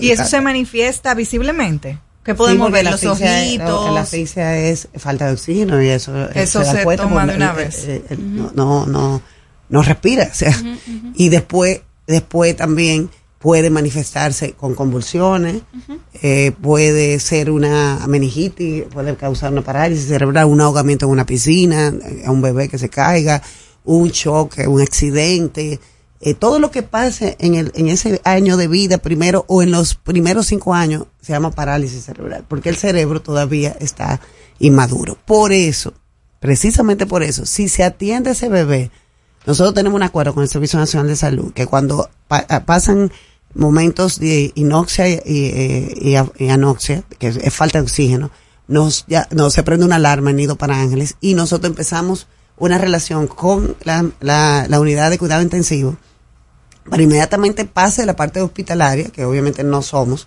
pase entonces al programa de Nido para Ángeles. Y, lo, y los cambios son drásticos, claro que sí, porque ese niño puede ser que si no ha, ha tenido un impacto muy fuerte, que no ha tenido muchos minutos sin oxígeno y otras cosas que los médicos más- mejor sabrán hablar que yo, que yo. Pero si no ha tenido un, eh, algo, algo que, que no hay forma de, de revertir, pues puede eh, eh, echar para adelante. Nosotros, por ejemplo, tenemos 91 pa- eh, pacientes con esa condición en Nido para Ángel ahora mismo, de los cuales 25 ya les dimos de alta, porque pasaron un año en la atención temprana, desde cero a un año, y solamente dos se quedaron en Nido para Ángel. O sea, solamente dos se le instaló una parálisis cerebral. ¿Y qué es lo que hace la fundación? O sea, ¿tienen una metodología propia? ¿Cómo lo...? Neurodesarrollo, atención temprana, psicomotricidad, terapias. eh, eh, es parece muy complejo y no es no es ni siquiera tan complejo, o sea, es es una una terapia de cuidado y una serie de cosas que los especialistas saben qué hacer, pero es un programa de de servicios de terapias que incluyen el neurodesarrollo y eh, psicomotricidad y, y de a partir de los seis meses entonces sí ya terapia de lenguaje y terapia física. Pero al principio eh, es simple. Inclusive es mucho con la mamá. Ustedes se acuerdan de lo- el- lo- eh, esta, este programa Canguro, que es para los prematuros. Bueno, eso es parte también que se le tiene que hacer a los niños con anoxia y noxia. Está demostrado científicamente que el simple hecho de que un niño que haya tenido ese impacto sea tratado en la UCI de una manera correcta, bajen la luz, el sonido, lo ponga en una posición, ese cerebro está aprendiendo. Si lo dejan 11 días de esta manera, Con ese luz. cerebro se le instala una posición incorrecta cuando él tiene que estar en una posición eh, más Wow. fetal. Y entonces, si, si, es, si tú entras y dejas la luz así, es un niño que no ha visto la luz nunca en su vida. Entonces, ¿cómo va a ser posible que le dejen una luz de este tipo a un cerebro que acaba de ser impactado con un accidente? Entonces, hay mu- muchísimas cosas que parecieran como, "Ah, pero esta gente no son especialistas. Sí, son especialistas, son, son eh, eh, cosas científicas demostrables y no cuesta. Me llamó mucho la atención lo que usted comentaba, de que tienen un acuerdo con el SNS, Servicio Nacional de Salud, para que una vez que se presenta algún paciente con estas características, un bebé en esas condiciones, se prende una alerta a la fundación. Eh, reiteramos el nombre, la Fundación Nido de Ángeles. ¿Eso cubre el 100% de los niños que se presentan así? ¿O el acuerdo es, o sea, lo que quiero saber es qué tan, qué tan, ¿Qué tanta capacidad? qué tanta capacidad está teniendo la fundación y en caso de que no sean ustedes quienes den, empiecen a dar esa asistencia, si el Estado está preparado para el resto de los niños. O sea, ¿cómo, Sí. cómo se está Bueno, lo, lo principal es que por lo menos el Estado eh, eh, ac- accedió a, no- a nuestro programa, pues nosotros nos, nos le acercamos y llegamos como de esas cosas como diosidencias, en un momento en que sí había muchos casos y estaban en una alerta roja, por decirlo así. Eh, creo que habían 400 casos, o sea, una cosa eh, grande. Fue el momento de la, fun- de la creación de la fundación en el No, no, no, 2007, no, no, no, no, esto es hace un año apenas. Ah, hace un año. Hace un año. Ahora te voy a contar por qué pasó hace un año. Eh, cuando fuimos donde el doctor Lama y le presentamos el, el problema, llegamos como a un momento preciso que ellos necesitaban a- hacer algo, porque los niños prematuros ya tenían un programa, pero los niños con hipoxia y anoxia, que al final entendemos que es muy parecido, o sea, pero bueno, vamos a decir que los niños con hipoxia y anoxia no lo estaban mandando a canguro. Y, y- era un error porque había que tener un programa esos niños también. Entonces, nosotros hemos asumido ese programa. Obviamente, tenemos una capacidad instalada limitada, no es que tenemos, no podemos atender los 400, pero para que tengas una idea, ayer lanzamos el resultado del primer año y hemos recibido, vamos a decir, la referencia de y parte de ellos, de 250 eh, pacientes, de los cuales solamente tenemos 71 o 91 en Nido Pan Ángeles. ¿Por qué? La mitad eh, no se pudo contactar porque el teléfono estaba mal dado, quizás dieron un teléfono, lo apuntaron bien, o quizás la madre dio un teléfono erróneo y, y, y, bueno, se perdió el contacto. Esa madre está por ahí y no se sabe dónde. Después otros que la, el- el- la barrera del idioma también. ¿Cómo, barrera cómo del se, idioma. cómo se da ese contacto entre ustedes y los padres, por ejemplo, ya que tenemos esta traba con, con la manera de, de comunicarse con esos padres? Inmediatamente nace un niño con estas condiciones, eh, ¿el hospital se pone en contacto con ustedes o los padres deben hacer la diligencia por su lado? No, en este caso de este programa, porque este es un programa, tenemos otro. En este programa de, que se llama ah, Intervención Temprana, ese programa sí es con el hospital, con las, con, con, con las maternidades. Y esas maternidades nos llaman, nos refieren al niño. Inmediatamente nos refieren al niño, ya nosotros tenemos el contacto del niño y de los padres, obviamente. Y empieza una relación con el padre y el niño. Entramos al niño al programa, si, pude- si pudimos. Hay muchos que han desertado porque no pueden llegar, no tienen cómo llegar. Otros que la barrera del idioma no nos podemos comunicar y no, y no están. Otros que, que llegaron y no dieron razones porque no volvieron. A, a veces se asustan, Sí. eh, ve- ven parálisis cerebral y, y- y se le, le tratamos de explicar, no necesariamente tu hijo va a instalarse una cerebral, pero es el centro que te pueda acoger a tu hijo y darle una atención. Entonces, eh, eh, la cuestión es que ahora mismo tenemos 91 y todavía tenemos capacidad para un poco más, o sea que constantemente estamos recibiendo. Eh, no vamos a abarcar todo, por supuesto que no. Y no, no puedo decir que no hay, pero hay pocos sitios de atención temprana para este tipo de situaciones. Hay muchos sitios de atención temprana para lo que voy a decir ahora. La atención temprana no es solo para niños vulnerables que tienen una situación o impacto que han tenido. La atención temprana debería ser para todos nosotros. Porque también un- una persona que no haya tenido ningún impacto y lo dejan en su casa sin ninguna atención temprana, ese niño puede tener en el futuro ciertas dificultades cuando pudo haber sido brillante o pudo haber sido, eh, eh, vamos a decir, como decía ayer los doctores, que era funcional, no, no me acuerdo la palabra, pero era con dotes como, como de una persona que ha, ha sido atendida correctamente.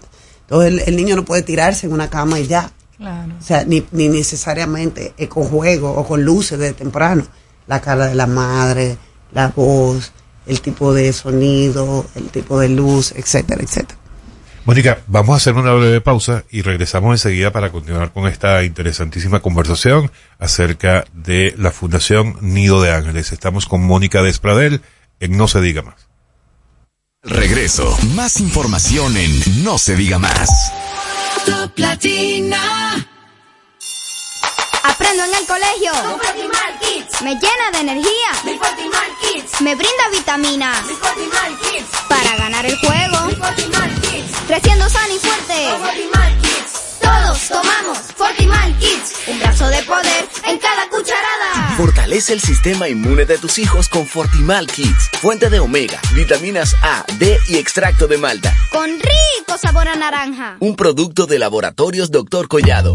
Dale el toque dulce a tus mañanas con las nuevas French Toast Sticks de Wendy's. Deliciosas tostadas francesas cortadas a mano, crujientes por fuera y suaves por dentro. Servidas con rico sirop. Disponibles de lunes a viernes de 7 a 10.30 y sábados y domingos de 7 a 11 de la mañana. Pruébalas ya. El desayuno perfecto para tener un buen día. Solo en Wendy's.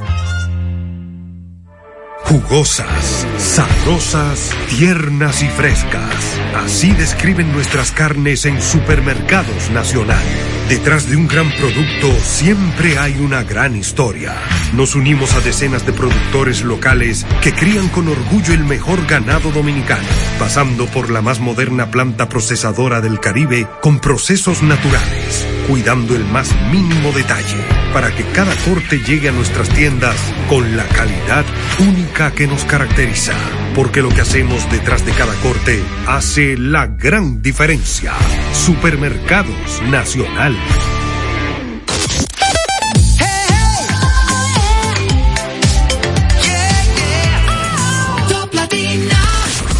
En las redes sociales. Arroba no se diga más radio. Seguimos conectados con ustedes en No se diga más por Top Latina. No se diga más a través de Top Latina. Bueno, continuamos con Mónica Despradel, presidenta de la Fundación Nido para Ángeles. Me, nos hacía referencia hace unos minutos de que hace tan solo un año empezaron a tener como eh, un mayor alcance en, me imagino que gracias a la atención por parte del Estado en, en su fundación. Sí, exacto. Hace un año en, eh, tuvimos una reunión, o más de un año, tuvimos una reunión con los directores de la fundación y nos dimos cuenta que los usuarios que nos estaban llegando, los beneficiarios, eran niños ya de dos años, de tres años, de un año y medio. No, no teníamos eh, em- em, niños menores. Y nos estamos dando cuenta que, porque tenemos un programa que se llama Programa de Atención Integral, que es de un año a 18 años. Y que esos niños nos estaban llegando a veces de dos y de tres años. ¿Qué pasaba con ese niño de, de 0 a 3? que, que no estaba atendiendo, cómo se estaba haciendo. Y ahí fue que nos acercamos al Servicio Nacional de Salud, específicamente al doctor Lama y al doctor Ortiz, que es el director materno infantil, y le presentamos un proyecto, y a la doctora Malena, que es la coordinadora neonatal nacional, eh, de, de, de, aten- de atención a, bebés, que se llama intervención temprana el programa. Y bueno, gracias a Dios el Estado eh, lo, eh, lo aceptó y, y ha sido maravilloso porque desde hace un año estamos haciendo un, un trabajo en conjunto cuando las maternidades reciben un niño con hipopsia o anoxia, que es una de las posibles causas de parálisis cerebral, no necesariamente la única. Entonces nos refieren a Nido para Ángeles el bebé desde que sale del cuidado intensivo. Y eso ha sido maravilloso porque ese primer año del cerebro, ayer tuvimos un seminario y todos los médicos con- coincidieron en que el primer año de vida de una persona cualquiera que sea es el primer año más importante de su vida y que nosotros tenemos que poner atención con eso. Y si el niño viene con problemas, todavía más. O sea, ahí es que más atención hay que hacer. Y eso, familia, no pierdan tiempo, porque eh, la diferencia sí es grande. Grande. Los padres de esos niños, esos bebés que vamos a ponernos en el peor escenario, que sí fueron diagnosticados con una hipoxia, una anoxia, pero que no tuvieron la oportunidad de brindarle esa estimulación y esos esos eh, cuidados que se le deberían dar, se le debían dar, pero que ya el niño está dos años después, tres años después, aún así tiene tiempo de recuperar en algo lo que no se pudo hacer durante esos años previos, o si no lo recibió en el momento de su nacimiento y los primeros meses, ya no hay manera de lograrlo. Claro. Yo siempre digo que una cosa es atención temprana y otra es oportuna. Todo el tiempo es oportuno. O sea, obviamente. O sea, o- lo- eh, no, no será igual eh, si tú no lo atiendes temprano. No será igual. No será igual. Pero sí va a ser oportuno que lo atiendas. O sea, si, si, si, perdi- si perdiste el tiempo o no te enteraste o lo que sea y tienes dos años y te diste cuenta que tiene, uy, me perdí. Hazlo, es oportuno que lo hagas ya. Eh, pero sí hay diferencias si tú atiendes el niño antes de los cinco años. Sí la hay, claro que ¿Y, sí. ¿Y hasta qué edad pueden los niños y los padres incluirse en este programa? Bueno, en el programa de intervención temprana es hasta el año. O sea, no entra un niño, por ejemplo, de seis meses. Tiene que entrar desde, desde cero o de tres meses para que quede en ese programa. Si no, ya queda en el otro programa que es de un año a 18 años, que se llama Programa de Atención Integral. Ese programa es el que más viejo tiene la fundación, más años. Eh, fue el que con, el que nació en la fundación. Eh, y es los usuarios que llegaban. Porque los usuarios bebés casi siempre no llegaban. No es, no es porque estábamos cerrados los bebés, es que no llegaban, o sea, no lleg- porque No la madre espera. Ay, sí. La madre espera, a ver, ah, no, y los vecinos le dicen, ah, no, pero eso es, eh, es vago, o qué sé yo, que no levanta la cabeza. Hay signos claves que los pediatras lo saben, porque si un niño no levanta la cabeza con su mamá, aquí tiene un problema. ¿Y eso ocurre solamente en los hospitales o es común también en las clínicas? O sea, Puede ocurrir en no cualquier importa lado. el nivel socioeconómico, es la misma situación. Bueno, eh, ocurre quizás más en los hospitales públicos por la cuestión de, de, de, por ejemplo, en la pandemia había muchos pasantes en vez de médicos, las madres también, que no, no se lo podemos usar- us- eh, echar todo a los médicos, las madres también inconscientes llegan tarde, eh, hay que educar mucho, a, la- a la- yo digo que desde las aulas, a las mujeres, porque las mujeres cargan una responsabilidad muy grande cuando salen embarazadas y hay que hacerse chequeos constantes. La tecnología ahora te ayuda a prevenir muchísimas cosas, ¿por qué no hacerlo? ¿Por qué no ir a hacerte tu chequeo? No como que, ay, me está pasando algo, no lo voy a decir porque hay mucha miedo también.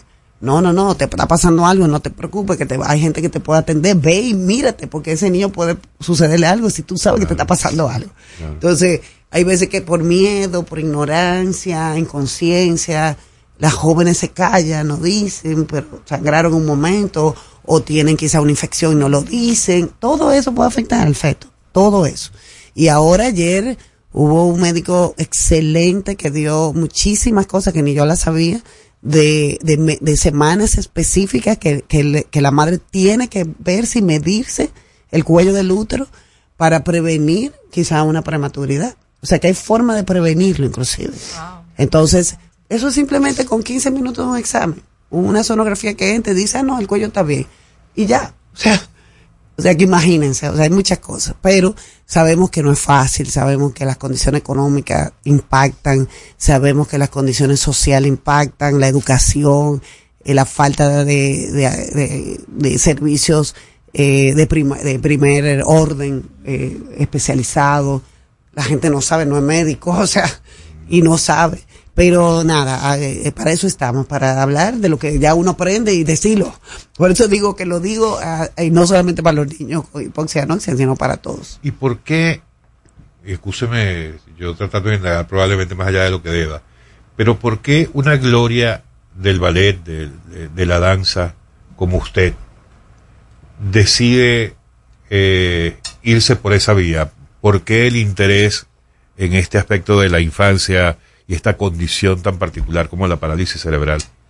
Bueno, por la, por la razón que, que, que quizá, que quizá hubiera sido la única que me hubiera movido. Un hijo. Un hijo. Yo tuve un hijo eh, con parálisis cerebral. Y fue una hipoxia también. O sea que fue para mí mágico que abriera este programa, Sebastián. Y. Sebastián nació en un hospital privado y tuvo una hipoxia. Le faltó oxígeno al parto y, no, y, se ahogó. Y cuando nació duró mucho tiempo sin oxígeno y venía bien. Y cuando tuvimos el parto tuvo eh, falta de oxígeno y obviamente me cambió la vida. O sea, pum, pum, te puede cambiar de un minuto a otro. brrr, te voltea todo, todos los esquemas. Y, y lo que hice fue, en vez de echarme a llorar y eh, decir, porque a mí me pasa, porque que sí o qué, empecé a investigar qué es lo que se puede hacer con este niño. Y ahí fue que dije, pero ¿y qué es lo que yo voy a hacer aquí con este niño? Porque no había casi nada. No digo que no había nada, porque había. Y hay. Y lo hay. Pero yo sabía que por, yo me fui a Cuba, me pasé tres meses, me fui a Francia, me pasé un mes. Y todo, y ahí me di cuenta que lo que yo vi ahí no había, o sea, no estaba aquí. Claro. Y dije, bueno, pues hay que hacerlo. Claro. claro. Excelente. Y el reconocimiento para usted, por supuesto, y el que equipo sí. que la que la No, acompaña. no, sí. La gran Yo, yo siempre de que empecé dije, sí, yo no sé de esto, porque yo soy una artista, bailarina, gestora cultural, que me encanta y tenemos cosas por ahí, ¿eh? y, y no sé cómo me divido todavía para poder hacer un poquito de lo que es mi pasión y de mi vida. Pero yo siempre dije, yo no puedo hacer todo sola. Y me reuní, me hice reunir desde el principio con tres o cuatro profesionales del área. Educación, medicina, psicología y trabajo social. Esas cuatro me acompañaron desde el primer día. Porque, y todavía tres de ellas están conmigo. O sea que imagínense Sí. eh, lo importante. Para terminar, porque lamentablemente el tiempo siempre es corto, pero los datos de redes sociales donde la gente puede conseguir información, quienes Y estén apoyar. interesados Sí. y para apoyarles en Claro, esto. arroba Nido para Ángeles, todas las redes sociales, somos activos. Tenemos una página web donde pueden donar, pueden donar si puede un peso, un peso, si puede diez mil pesos, diez mil pesos, si puede cien mil, cien mil. Eh, eh, eh, tiene una plataforma muy segura, eh, ahí te puedes donar por tarjeta de crédito, por transferencia, puedes donar tu tiempo también, voluntario, etcétera. Hacemos muchos eventos benéficos. El, el 14 de, de diciembre tenemos uno en la Sala Ravelo del Teatro Nacional con nada más y nada menos que el monólogo del cantautor, de José Antonio Rodríguez, que me gustaría que un día viniera por aquí a hablar Ay, de claro. eso. Y eh, ha sido un, un evento increíble que ahora va para Santiago, así que los santiagueros no se lo pierdan el 3 de noviembre, el próximo sábado de arriba, el viernes de arriba estamos en Santiago. Muy bien, mucho éxito con eso. Gracias. Y la verdad, felicidades y el reconocimiento por esa, esa labor tan extraordinaria que hace la Fundación Nido para Ángeles. Gracias. Gracias, Mónica. Amigos, lamentablemente, lamentablemente se nos fue el tiempo. Pero hablamos mucho hoy, Hoy ¿no? hablamos mucho. Hablamos mañana viernes. Que Bye, estén muy bien. Bye bye. No se diga más. Una revista informativa con los hechos noticiosos que marcan tendencias en el país y el mundo por Top Latina. A esta hora, RTN te informa. Esto es lo que debes saber. Hoy será la firma del Pacto Nacional para formular políticas ante tema haitiano. Comisión entregará al presidente anteproyecto que reforma Ley 61-32 de libertad de expresión y medios de comunicación. Casos sospechosos de dengue aumentan a 14.089 este año y 13 fallecimientos confirmados. Resultados de las pruebas PISA de 2022 se conocerán en diciembre. Aunque no hay casos en el país, RD emite alerta por sarampión y recomienda seguir esquema de vacunación. Junta Central Electoral alquilará furgones para guardar materiales de elecciones. Salud Pública reactiva pruebas PCR gratis para detección del dengue. Extienden plazo hasta el próximo miércoles para depositar expedientes de postulantes al Tribunal Constitucional. Para las emisoras del grupo RTN, les informó Elizabeth Márquez. Top Latina. En Top Latina, esta es la hora. Son las 9. Presentada por Universidad Guapa, donde estés y cuando puedas, estamos. Jefe, a las 9 a.m. tiene una reunión para ver cómo van los números de la empresa. Una PM debe revisar los nuevos cargamentos que llegaron y el comité quiere verlo al final de la tarde. El padre de la psicología moderna es Sigmund Freud, cambiando por completo la manera en que se estudia la conducta humana, haciendo un gran avance en la psicoterapia. También debe recoger al perro en el veterinario al terminar el día. Aunque trabajes, puedes estudiar. Universidad Guapa, donde estés y cuando puedas, estamos. Se te nota que eres un ganador.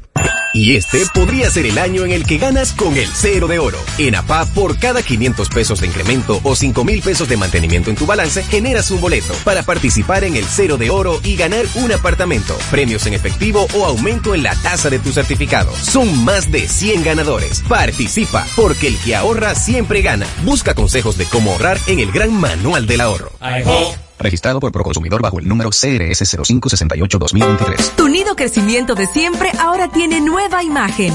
Nido crecimiento contiene prebióticos, hierro, calcio, vitaminas y minerales que los ayudan a fortalecer sus defensas y a contribuir con un sistema inmune sano.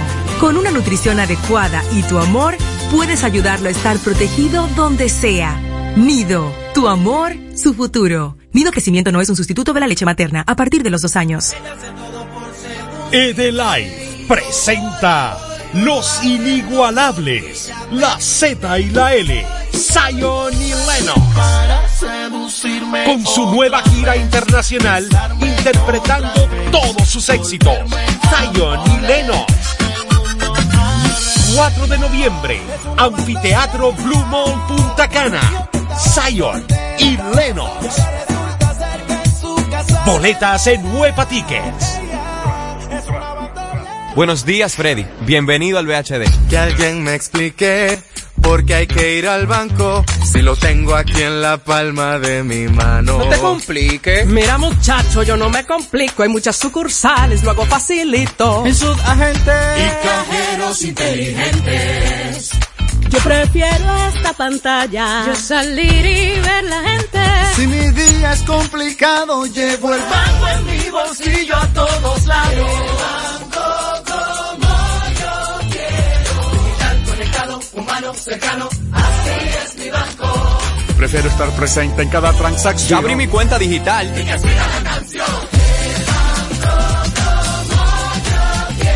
Solicité mi tarjeta a través del portal web. Siempre uso la aplicación y transfiero de una vez. Pagar la nómina en la empresa, el proceso es inmediato. ¿Ya pagaron? ¿Ya pagaron? ¿Ya pagaron? Hace rato.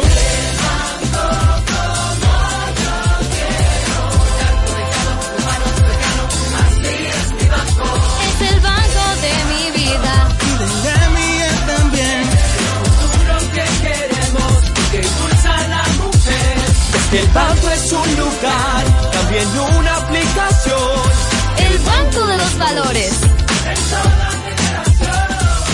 Qué bueno que hay un banco que sabe estar presente todos los días en la manera en que cada uno decide vivir la vida. El banco como yo quiero. Banco BHD, el futuro que quieres. Porque lo primero es lo primero. Delante de unos maravillosos hijos, siempre hay deliciosos platos y exquisitos postres.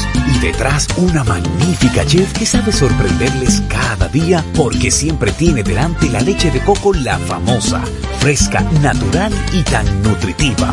Leche de coco la famosa, porque Magnífica chef que sabe sorprenderles cada día porque siempre tiene delante la leche de coco la famosa, fresca, natural y tan nutritiva. leche Que siempre tiene delante la leche de coco la famosa, fresca, natural y tan nutritiva. leche de coco, Fresca, natural y tan nutritiva. leche de Nutritiva. leche de coco la